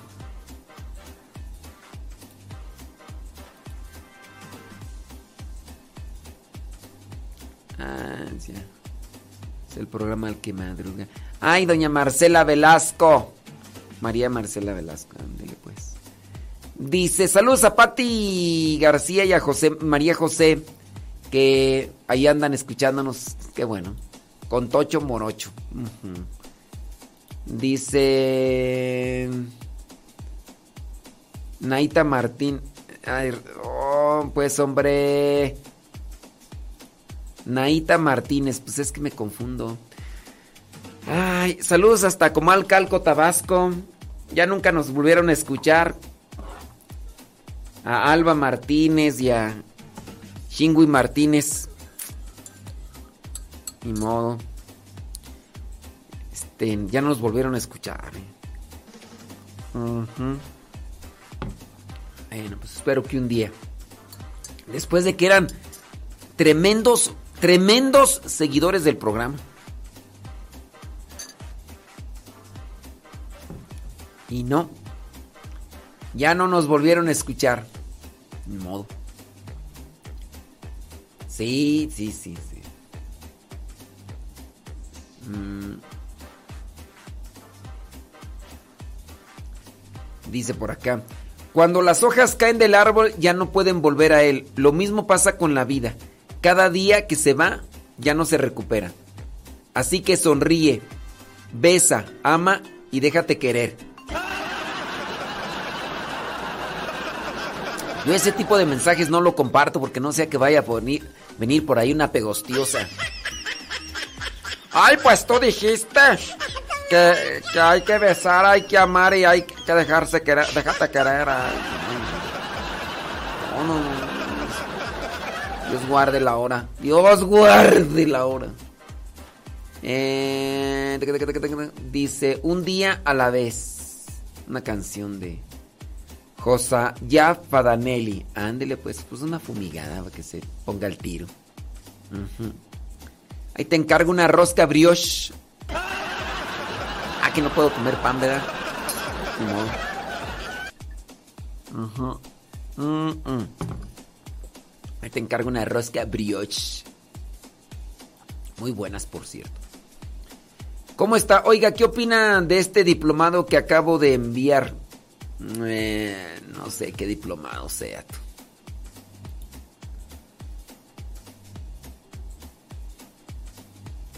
No, es que me ponen en un dilema abrir páginas. Y luego, yo, yo soy de los que si no conozco bien qué es lo que tiene y todo, yo no abro nada porque tiene, tiene virus y cosas de esas.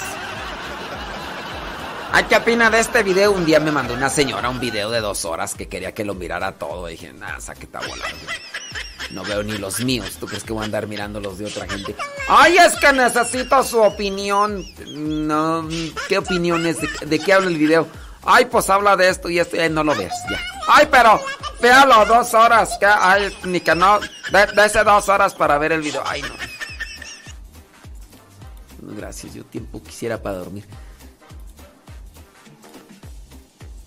Sí, no abre ese link que me mandaron. No, no abre. Ha de ser virus. Si es que me mandan, no, no, no. Si no, para andar revisando yo todo lo que mandan, dice. Saludos, dice Patricia Paul desde Texcoco. Una fumigadita, pues, hombre. Dice, tengo una pregunta. El día de ayer tuve una discusión con... Dice que tuvo una discusión con su esposo y no fue a misa. Todavía no... Todavía, todavía puedo comuni- comunicar o tengo que ir a la confesión. No diga mi nombre. todavía puede comunicar, ha de ser comulgar, ¿no? O sea, ¿tuviste la discusión con tu esposo y por berrinche no fuiste a misa? Sí, tienes que confesarte. Ahí sí. Ahí sí, sí. Por discusión, por berrinche. ¡Ay, yo no voy a ir a misa! Dios la va a pagar porque me enojé con mi viejo. Dice, saludos a Josefina, que nos escuche en Dallas, Texas. Le compartió el programa por el YouTube y dice que están muy buenos los consejos. El sábado voy a ir a descargarle la aplicación. Ándele pues, Claudia Ramírez, qué bueno. Que ya le... Ahí. Sí, ándele pues. Váyase a comulgar, váyase a confesar. Dice bla bla bla bla bla bla bla bla bla bla bla. Ya no lo escuchan porque no manda los saludos, dice de tío, el tío Chuma. Que ya este Alba Martínez y Shingui Martínez ya no nos escuchan porque como ya no les mando saludos, eran las que más les mandaba saludos. Yo a mí se me hace que se, se empalagaron de tantos saludos. Por eso ya también a ustedes no les voy a mandar saludos. No sé que se vayan a empalagar. Ayer compré y miramos la película del padre Stud y, muy buena. Mi esposo como los niños haciendo preguntas y le dije, mira la película y varias veces le decía, deja de ver y mírala hasta el final. Sí, ¿qué es eso de que, ay, ¿por qué? Termínala de ver. Ay, pero termínala de ver inútil. Termínala de ver y ya después, ay, pero ¿por qué esta? ¿Por qué la otra? ¿Por qué aquello? ¿Por qué no? Ay, ay, ya termínala de ver, hombre. Sí, es que, preguntones ya. Cállate, ya ve la película bien. Saludos desde Monterrey, Nuevo León, dice Bran, Monterrey, Nuevo León, Brandon Vázquez. Dice que es de Querétaro. Brandon Vázquez dice, desde hace mucho tiempo tenía ganas de agradecerle por sus podcasts de los coros parroquiales porque me han servido bastantes en el coro donde soy coordinador. Pues ahí están los coros parroquiales de... Ahí están los podcasts de los coros parroquiales. Fueron de los primeros que hicimos. En aquellos tiempos, esos podcasts... Hay uno para los coros parroquiales que se llama La música que no se debe de tocar en misa. Búscalo en YouTube. La música que no se debe de tocar en misa. Eh, ese, ese podcast de una hora tardamos fácil como en cuatro días. O sea, no, no, no las 24 horas, pero sí fueron muchas horas, muchas, pero muchas horas que le invertimos. Para que nos estuvieran así diciendo un montón de cosas. Esto lo hago para divertirme, para divertirme. ¡Chilindrina! ¡Chilindrina! Yadira Rivera. La palabra mártir viene del latín eclesiástico mártir, tomado del griego, significa testigo. Ándele. Pero no recuerdo el año, qué año el Papa dio permiso a los lefebristas de perdonar el pecado del aborto. No, pero eso no. Una fumigada, ya dirá, tú nomás andas ahí revolviendo las cosas. Sí. Mm. Bla, bla, bla, bla, bla, bla, bla, bla. Dice... Ay, ya me escribieron por acá. Desde la Sultana del Norte, dice Floki Odison. Sí. Ándele pues. Esta rola I like to very much.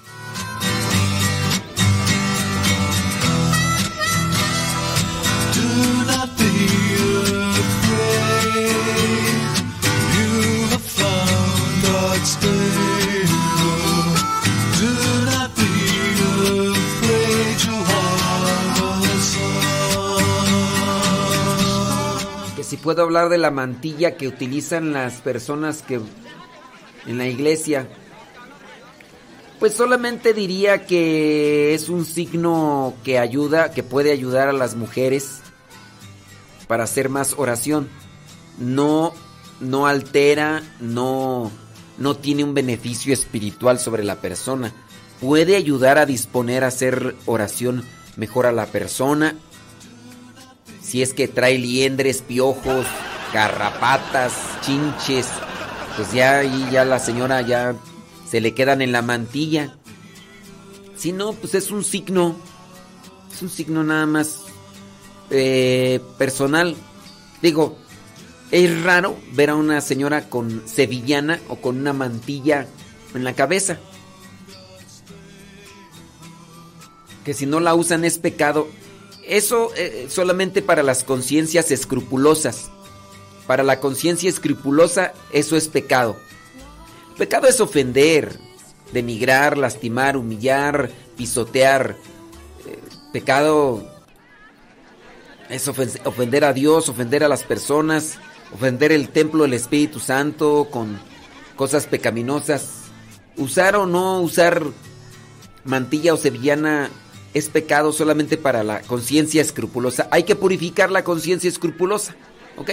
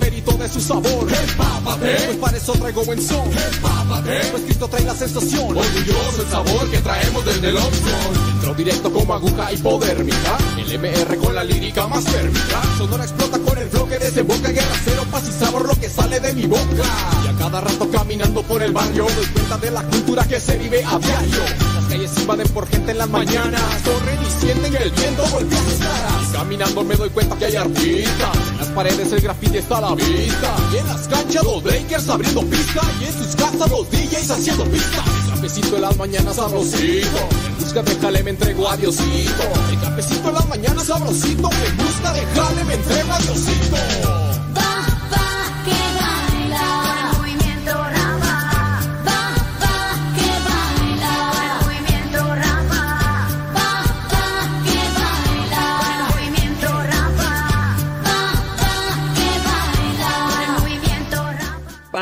Miren, con relación a esto de la mantilla, no sé, hay cierto tipo de grupos dentro de la iglesia que les gusta o que tienen esa intención de... Ay, ¿cómo decirlo tú? Ujú. Que son muy...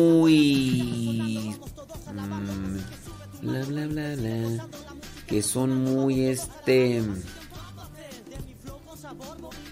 Catastróficos. Son muy catastróficos. Con base a eso, yo les invito a que traten de trabajar en su conciencia, para que no tengan una conciencia escrupulosa. Dice por acá, una persona me dijo que cuando la uso recibo más gracias. No. La gracia de Dios no se recibe por lo que llevas puesto. E incluso, si tú llegas a considerar eso como una verdad, eso vendría a ser como una superstición. O sea, entonces, Dios bendice a una persona más por lo que lleva puesto que por lo que lleva en su corazón. Eso fue lo que tanto reprochó nuestro Señor Jesucristo, que nos fijamos en exterioridades. La sevillana te puede ayudar a ti, pero si de repente tú te sientes como que eh, así observada por todos, te vas a sentir incómoda y no vas a hacer bien la oración. Si dices que una persona te dijo que cuando tú la usas recibes más gracia, te digo, ese tipo de personas hay que tener cuidado. Hay muchos y muchas, porque ya me di cuenta, catastróficos. Dice esta persona, pero eso, pero a mí se me hace eh, superstición. Mira qué bien, o sea, me hice sentir mal porque la verdad a mí no me gusta. Bueno, mire, que alguien la quiera utilizar está bien, pero que no te diga que si no la usas como que estás fuera de onda o que en su caso las personas que la utilizan son como privilegiadas. Mentira. Es, digamos que la sevillana o, o la mantilla esa que se ponen puede ayudar en cierto modo a la persona que se lo pone. Yo me puedo sentir más cómodo con la ropa que llevo puesta a la misa, entendiendo que es una ropa discreta, que no llama la atención. Yo, por ejemplo, en ocasiones llevo a mi a la, a la oración mi sudadera. Algunas personas saben que me gustan las sudaderas, de preferencia color negro o azul marino. Y me gustan eh, sudaderas que incluso yo tengo los brazos deformes. Mis brazos son más largos de lo normal. Las camisas con el cuello, utilizar cue- eh, camisas con cuellos muy largos. Esto solamente como una referencia. Entonces las personas que me han regalado una sudadera, pues si me la regalan a, a mi a mi talla casi no me las pongo, me pongo más las que son de largas así y que tienen una capucha que me, que me tapa, porque cuando voy a la oración eh, yo me pongo en oración, me pongo la, la- capucha y así la capucha me cubre lo que vendría a ser como los caballos, los ojos. Entonces ya no miro quién entra, quién sale, quién se está durmiendo y todo lo demás. Y de esa manera yo me pongo regularmente de rodillas y me pongo así.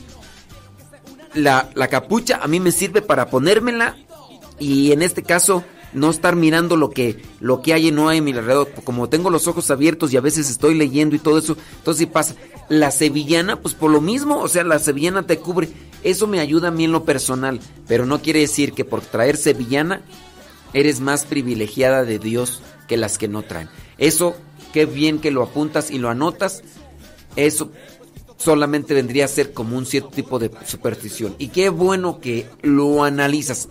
Me late como burro sin mecate que ustedes se estén enfocando más ya en reflexionar las cosas. Qué bueno. Échenle galleta. Me gusta eso.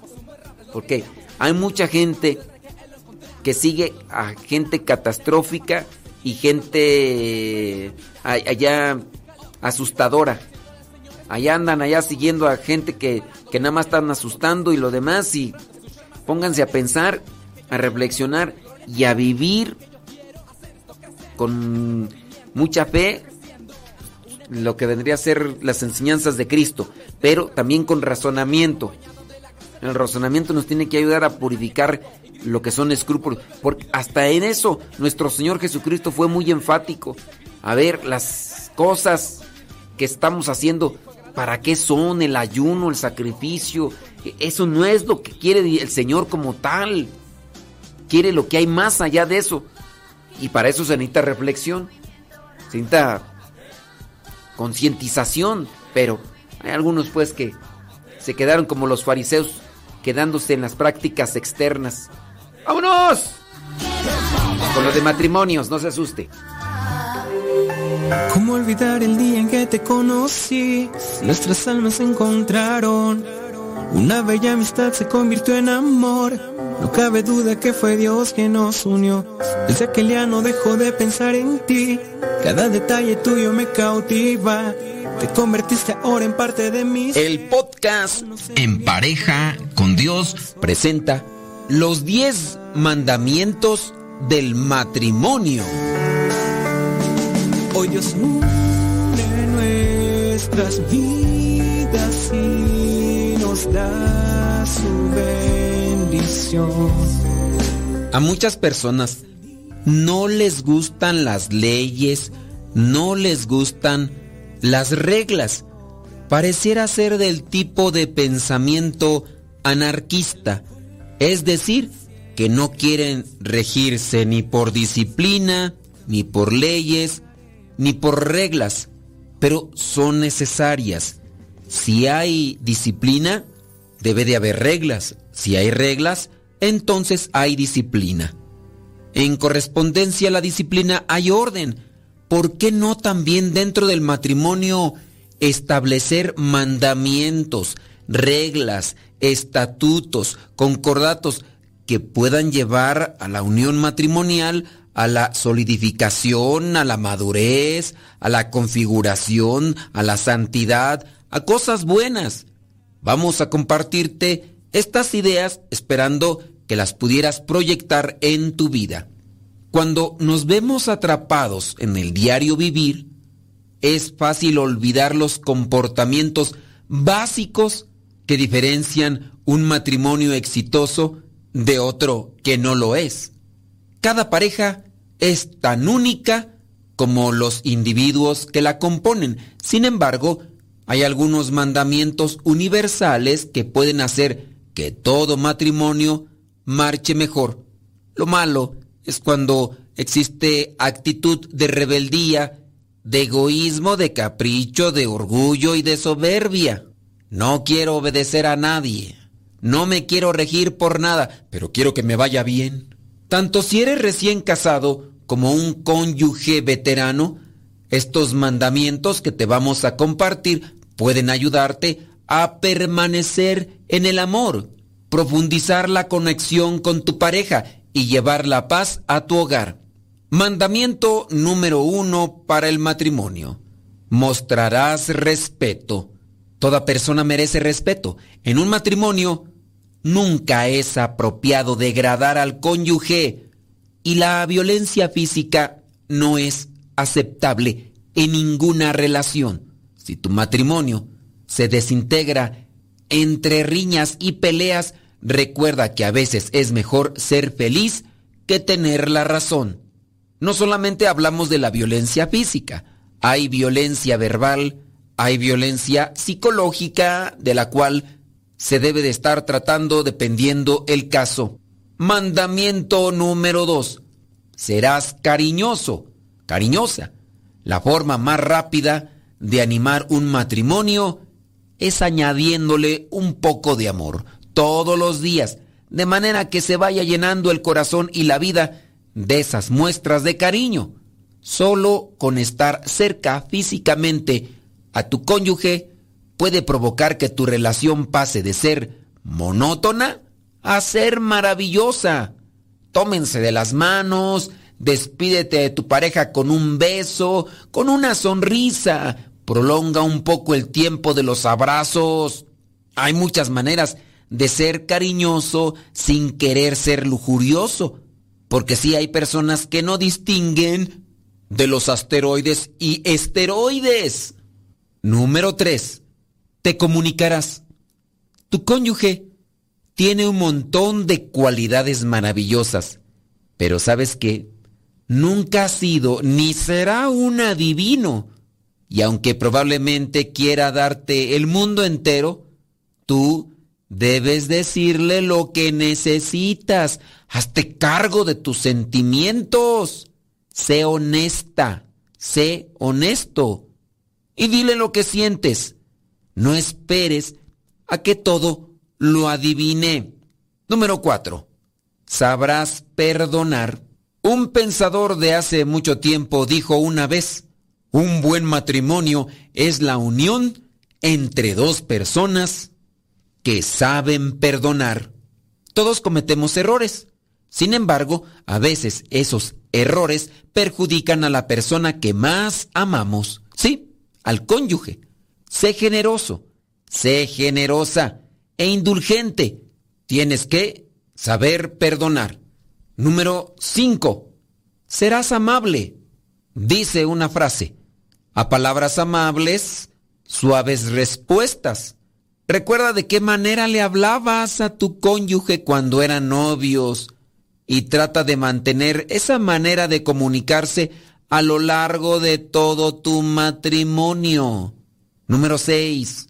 Serás agradecido o agradecida.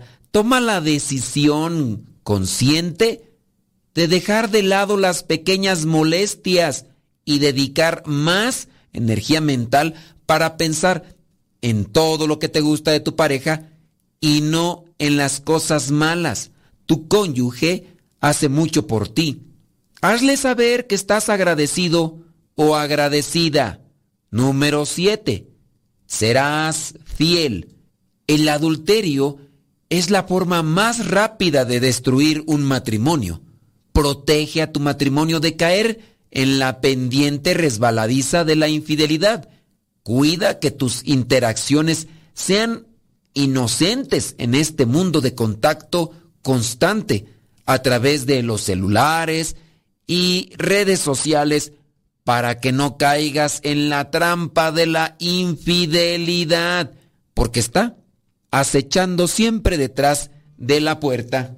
Número 8. Encontrarás el equilibrio. Cultiva amistades y aficiones que se complementen, pero que no dependan de tu matrimonio. Al mismo tiempo pasa tiempo de calidad con tu pareja todos los días. Si eres una persona equilibrada en todo sentido, serás un mejor cónyuge. Tienes que buscar entonces equilibrio, el justo medio, y enfocándote siempre más a tu relación matrimonial, a tu pareja. Número 9. Serás honesto, serás honesta. Nunca es bueno mentir a la pareja. Aunque la mentira parezca intrascendente o como le llaman algunos, piadosa en el momento, Nunca ha salido nada bueno de la mentira. Evita decir mentiras y busca ser honesto. Y número 10. Tomarán decisiones juntos. Evita problemas conyugales graves, presentando un plan de acción para la vida en pareja. Todas las decisiones importantes, incluido el trabajo, la casa, la educación de los niños y cómo gastar el dinero, tienen que ser acordados por ambas partes. En un matrimonio igualitario, ambos cónyuges deben sentir que su opinión es valiosa y tiene peso. El matrimonio no es un compromiso de un solo día, sino más bien la elección diaria de amar al cónyuge lo mejor que se pueda. Así como los diez mandamientos originales nos enseñan la moral, el desarrollo de un conjunto de mandamientos para el matrimonio puede permitir amar a la pareja de una manera más plena. Tienes que sentarte con tu pareja, con tu cónyuge y dediquen algún tiempo para tratar de planear el camino que tienen que seguir para vivir los valores que honran en su matrimonio. Ponerse de acuerdo sobre su propio conjunto de mandamientos matrimoniales les mantendrá en el camino hacia un matrimonio duradero y satisfactorio. La oración nunca la dejen. La reflexión y meditación de la palabra de Dios que no se les escape busquen los sacramentos y la orientación espiritual. Sean constantes, perseverantes en buscar siempre la gracia de Dios. Y recuerden, para llegar a la santidad en el matrimonio, se tiene que hacer en pareja con Dios. Cada uno con su propia historia, con sus defectos y virtudes, distintos sueños pero mismo ideal inmensamente amarnos por la eternidad. Desde aquel día no dejo de pensar en ti. Cada detalle tuyo me cautiva. Te convertiste ahora en parte de mi ser. Aún no sé muy bien qué fue lo que pasó. Solo sé que yo te amo.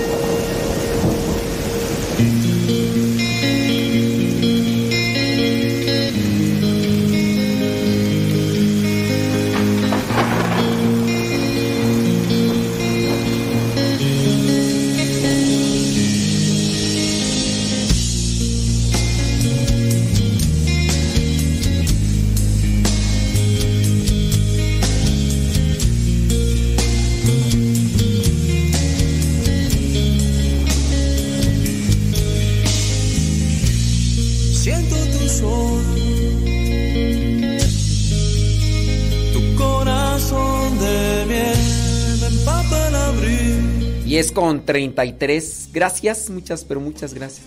Voy a cambiar la, la rola. eh, voy a poner esta. Me gusta.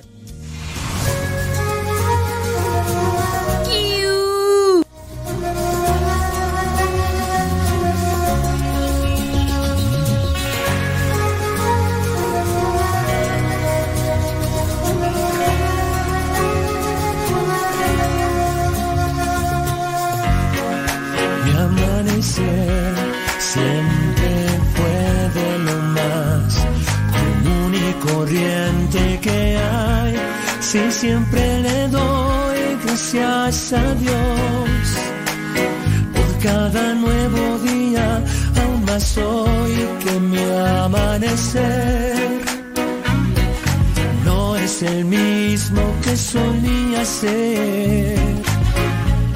Y no es que el color de mis paredes cambió, ni la radio su programación.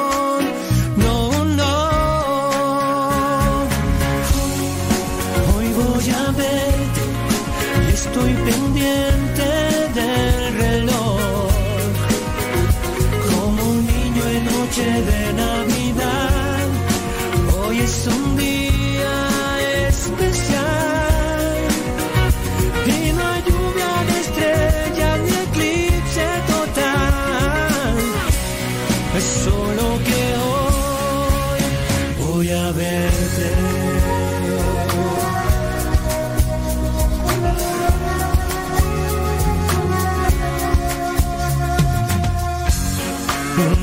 amanecer como el de hoy lo daba por hecho, pues todo lucía igual. Ahora la aurora ya no es nada normal. Si pensando en ti soñé y desperté, sabiendo que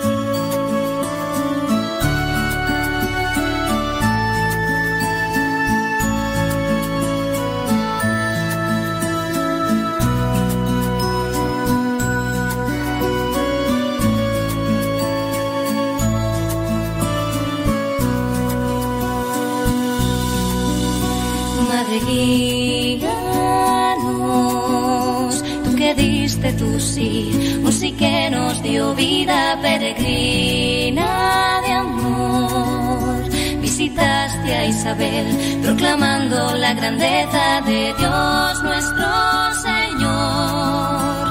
Esperanza en tu vientre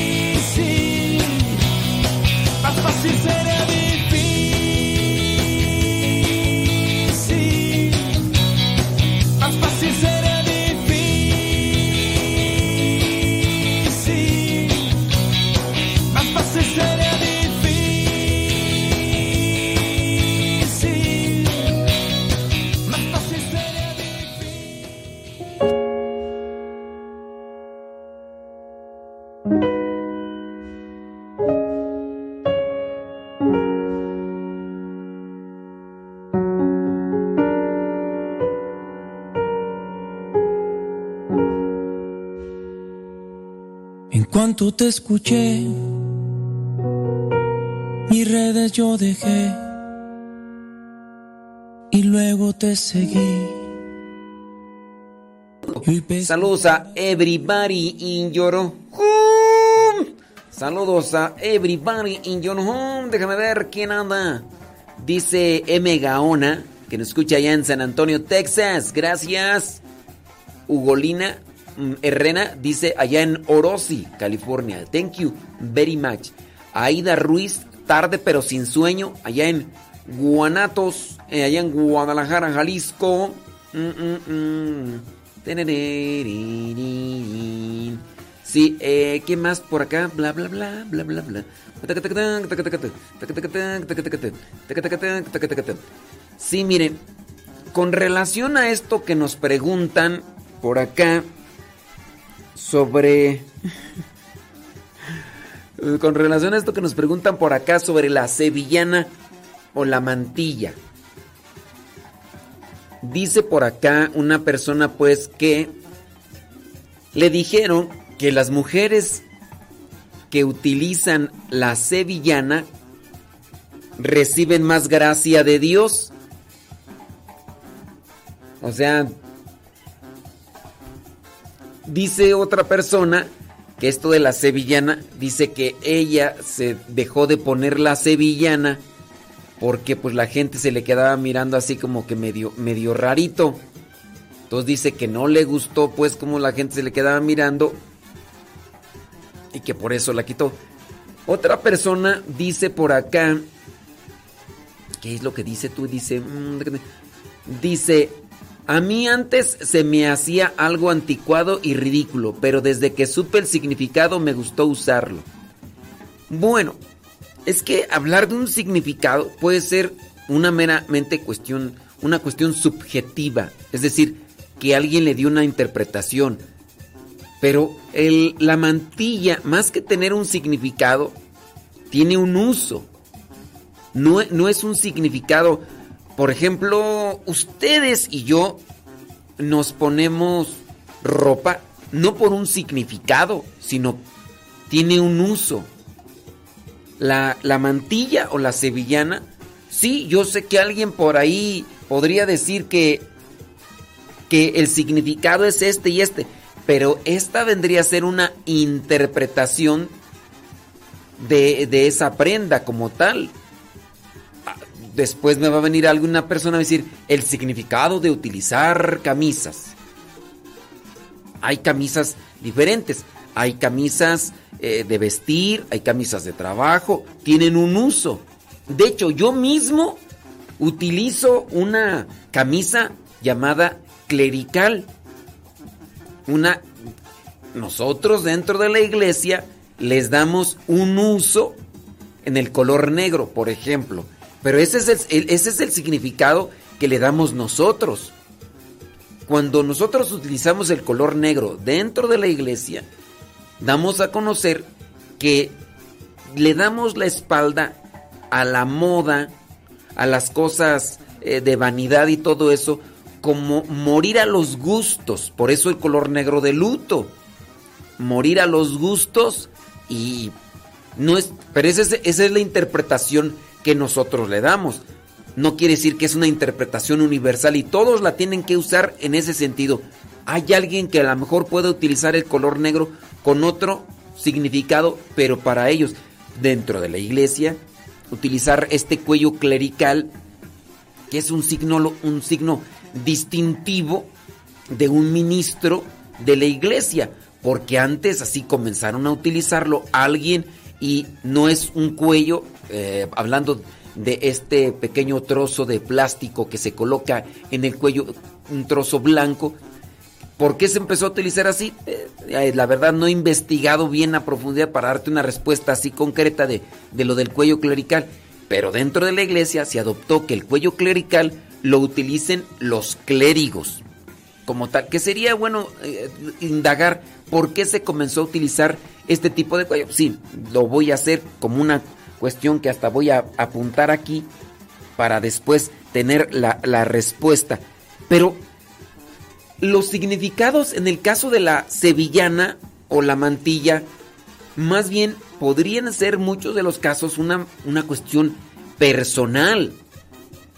Algo personal, no, no tanto en el caso eh, general. no tanto en el caso general, sino en el caso particular. Para que no digan, no, tiene que ser siempre así. No, una persona se puso esas de villana y le dio esa interpretación, comparte, pero no es una cuestión general. Les digo, las prendas, en el caso, tienen un uso.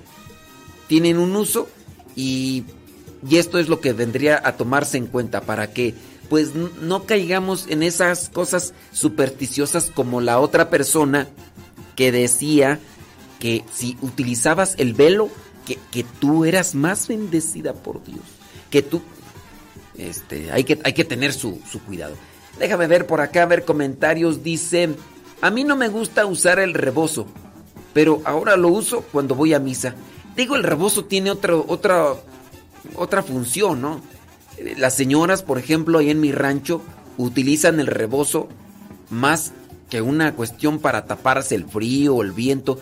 Lo utilizan como algo que les sirve para cubrirse en diferentes circunstancias, incluso hasta cuando van a la iglesia, para eh, enfocarse en, tra- en tratar de hacer una oración personal, pero también la utilizan para agarrar al chamaco, ya se lo cuelgan atrás y las señoras lo amarran con el rebozo. Entonces tiene una cuestión eh, multifuncional en diferentes sentidos, porque también hasta se lo amarran aquí así en la cintura, una faja cuando tienen que cargar cosas y todo eso. Dice... mm. Dice, no le escribo bien, es que ya no... ah, muy bien, bueno, ay, doña Carmen, usted de veras, doña Carmen, búsquele ruido al chicharrón, va a ver, búsquele ruido al chicharrón. Dice por acá, saludos, dice uno, bueno, pues esa es una cuestión acá, ay, doña Carmen. Usted es muy fijada, doña Carmen. ¿Por qué es tan fijada en doña Carmen? Dice, saludos, dice Adrián de la Vega desde Naucalpan, Estado de México, gracias. Eh, ¿Qué más tú? Bla, bla, bla, bla, bla. Más saludos y más saludos y más saludos y más saludos. Bueno, déjame ver por acá porque nos están haciendo unas preguntas. Dice, más vale tarde que nunca. Aquí presente. Ándele pues. Pues sí, más vale tarde que nunca. Dice, muy bien, gracias porque dice que, que va a compartir los, los segmentos. Así es, hombre, qué bueno, pues me da muchísimo gusto. Dice, saludos, dice a todos. Dice por acá una persona con relación a lo de la mantilla. Mm, dice, tiene que ser así. Lo felicito, tiene tres meses. ¿Qué dice por acá tú? Dice... mm, el cambio de la voz lo hace muy divertido. Lo felicito, tengo, tengo apenas tres meses de estarlo escuchando. Y no se da cuenta cómo me ha ayudado. No, no me he dado cuenta. Ahora solo me falta ponerlos en práctica sus consejos. Muy bien. Eh, échale la respuesta, ¿está bien? Ah, ok, muy bien, gracias. Dice, padre, a mí me pasó lo mismo. Eh, me cagaban... Eh, bli, bli, bli. Ok, muy bien. Eh, no diga mi nombre, dice por acá. Eh, ok, bueno, no diga su nombre. Muy bien. Este. Ay, Dios. Usted dice. Me doy cuenta que mi matrimonio. Al escucharles. Ok, ahorita vamos a responder esta, esta pregunta porque está un tanto acá media. media dificultosa. Dice. Yo uso la mantilla y estoy de acuerdo con usted. Por eso la uso. Yo para no distraerme cuando la gente entra. Y porque me gusta y me recuerda mi niñez. Sí, debe, debe ser con ese uso, ¿no? Que nos ayude para hacer una oración mejor, para interiorizar mejor. Pero no quiere decir, porque decir me pongo la mantilla o la sevillana y ya soy más bendecida por Dios. Si ustedes creen eso, eso ya es superstición y eso no es de Dios. Así que mucho cuidado.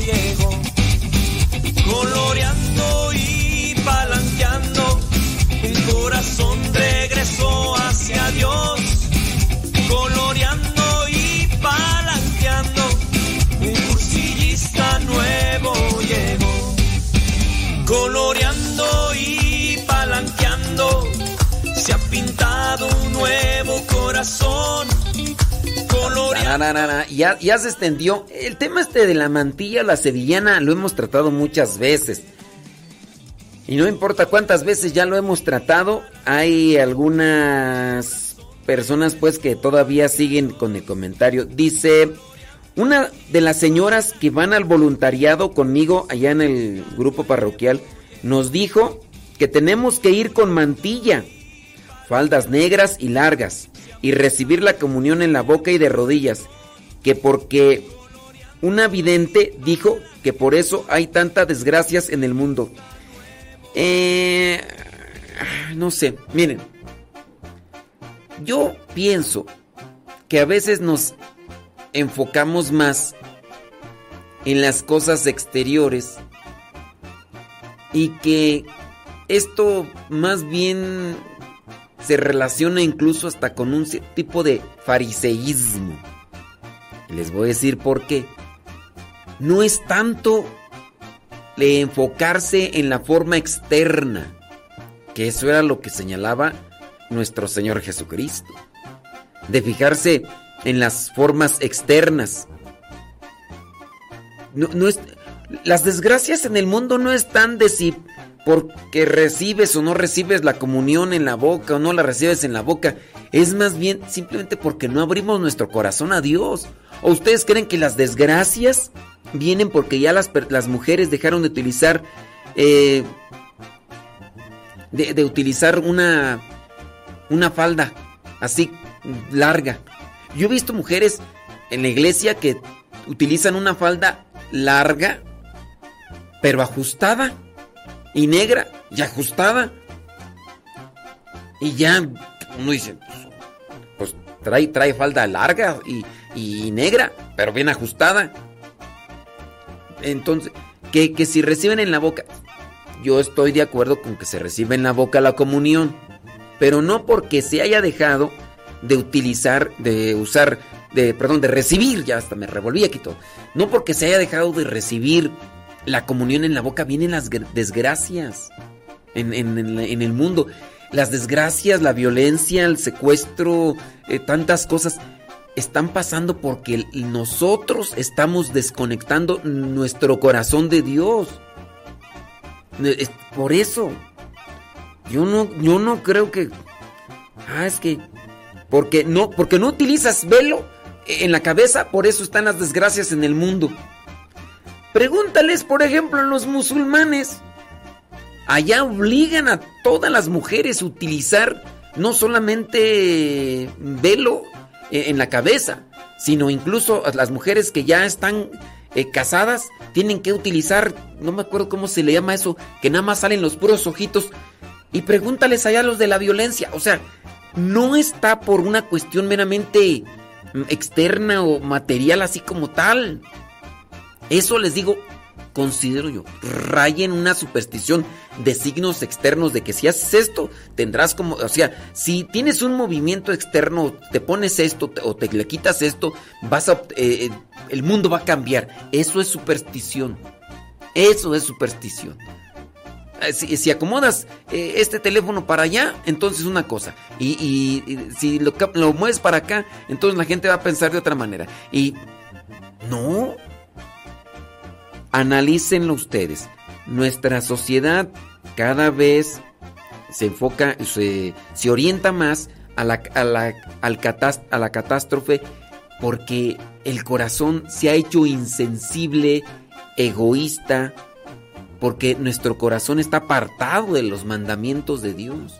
No tanto en el que uso, no uso. Eso era lo que reclamaba nuestro Señor Jesucristo. ¿Por qué, por qué nos cuesta entender eso? Ok. No hay que ir tampoco a lo que vendrían a ser los extremismos. Ay, el padre ya está diciendo que todas las señoras deberían ir en tanga.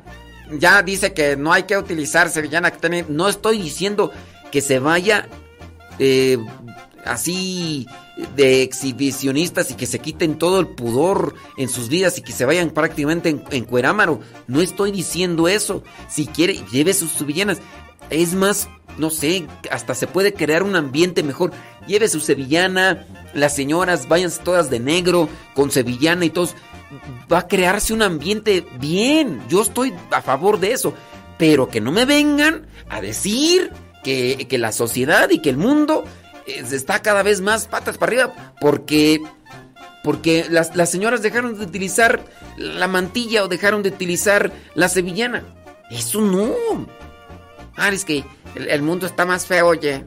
Porque, pues como la gente ya no comulga, ya no recibe la comunión en la boca, la recibe en la mano. Entonces, a partir de ahí vienen las catástrofes en el mundo. El calentamiento global viene porque recibimos la comunión en la mano. Mira que si la recibiéramos en la boca todos, este no, no habría calentamiento glo- global. Es más, eso de los gases de invernadero que se están produciendo con las fábricas y todo eso, yo considero que no afectarían. Yo incluso podría estar así quemando basura y todo, pero por el hecho de que todos comulgamos directamente en la boca eso del calentamiento global, eso que está sucediendo allá en Ucrania no estaría sucediéndose, eso que están sucediendo en las guerras, eso que está sucediendo en Corea del Norte, eso que está sucediendo allá en China y en todas partes, no, es, no estaría existiendo si recibiéramos toda la comunión en la mano.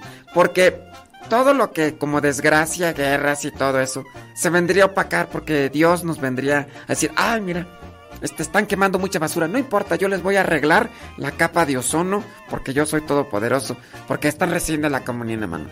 Eso no es. Eso es superstición. Eso es superstición. Pero en fin. Dice, bla, bla, bla, bla. Dice que, que una vidente dijo, ahora resulta que una vidente. Yo a veces esos videntes, yo de veras. No sé, yo hasta tengo mis reservas. Tengo mi. Hay, hay, hay gente. Hay gente que le cree más a los videntes que a la palabra de Dios. Hay gente que le cree más a los videntes que al magisterio de la iglesia. Hay gente que le cree más a los videntes que al catecismo y al derecho canónico en la iglesia. Hay gente que le cree más a los videntes que a la conferencia episcopal. Hay gente que le cree más a los videntes que al papa, sea quien sea. El vidente está por encima, casi hasta por encima de Dios, porque si le hacen más caso a los videntes que a la palabra de Dios, ya desde ahí, miren, yo ya podría decir, no, pues andas, andas aventando el chorrillo fuera del, de la basinica, compari, de, de veras, o sea, ya cuando una persona, si la misma palabra de Dios dice, la misma palabra de Dios dice, que no se sabe el día, que no se sabe la hora, es más, que ni el Hijo lo sabe, ni los ángeles lo sabe, y solamente el Padre lo sabe. ¿Y a quién se lo...? Sí, solamente el Padre, ni el Hijo lo sabe. Ahora resulta que un vidente, que un vidente sabe lo que no sabía el Hijo. ¿Cuándo va a ser el último día aquí en este mundo? Ni el Hijo lo sabe. Solamente lo sabe el Padre. Ah, y una, un, vidente, y una vidente. Allá aparecieron, nadie sabe sobre sus vidas y todo eso, pero dice que ve a Dios. Ay, hay que creerle porque dice que ve a Dios. Oye, pues los que están ahí en la UNAM, quemándole las patas a Judas, también, también dicen que ven a Dios. Eh, eh, Hans Müller también dice que miró a Dios después de que se echó un cigarro de, de, de cannabis. O sea, ¿qué onda con eso? ¿Qué onda con eso? O sea, ya a cualquier a cualquier chango, a cualquier mono se le arrodillan ya nomás porque dice que ve a Dios. Y ese chango y ese mono y esas cosas que dice están por encima del magisterio, están por encima de la palabra de Dios, están por encima de, de todo. Y... No. Les digo, ya por ahí aparece un fulano, bien peinadito, con corbata, y, y primero empezó a hablar eh, en contra de los hermanos separados, y después ya empezó ahí hasta hablar de, de visiones y demás, eso sí, con cuatro mujeres abandonadas y con hijos ahí, y ahí, y con violencia doméstica y demás. Y hay miles y miles que le siguen a este fulano que, que se dice católico y, que anda por ahí grite y grite y, y hasta se va en contra del Papa y se va en contra de los obispos, se va en contra de los sacerdotes. Ya nada más falta que diga que él es el Mesías y toda la gente, que, le- que son miles, le crean y hasta se, se postren y pues, óyeme, ahí como que, como que ya, como que ya no, no anda andando algo bien.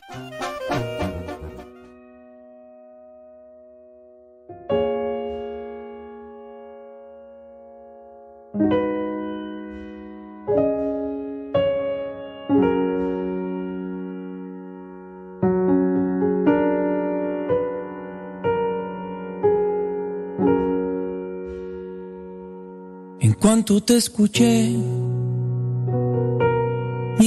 yo dejé y luego te seguí. Y hoy pesco para ti. No miento, yo dudé, pero en ti confié, aunque fácil no es. Hoy pesco para ti, al mar yo pescaré, que crean en ti y entiendan que sin ti no se puede vivir. Difícil sí será, pero hermoso también. No me abandonarás seguro ahí estarás.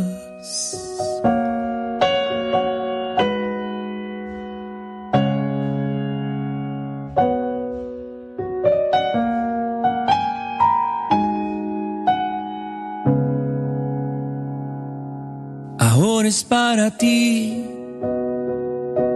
la invitación de Él. Te invita a regresar y a pescar para él. Sin miedo a ti te da, él te lo quitará, pues es mucha la mies y hay mucho que hacer.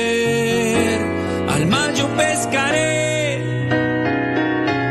para que crean en ti y entiendan que sin ti no se puede vivir. Difícil sí será, pero hermoso también. No me abandonarás, seguro ahí estarás. Al mar yo pescaré para que crean en ti y entiendan que sin ti no se puede vivir. Al mar yo pescaré para que crean en ti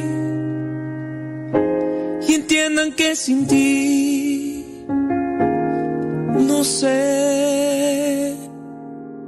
puede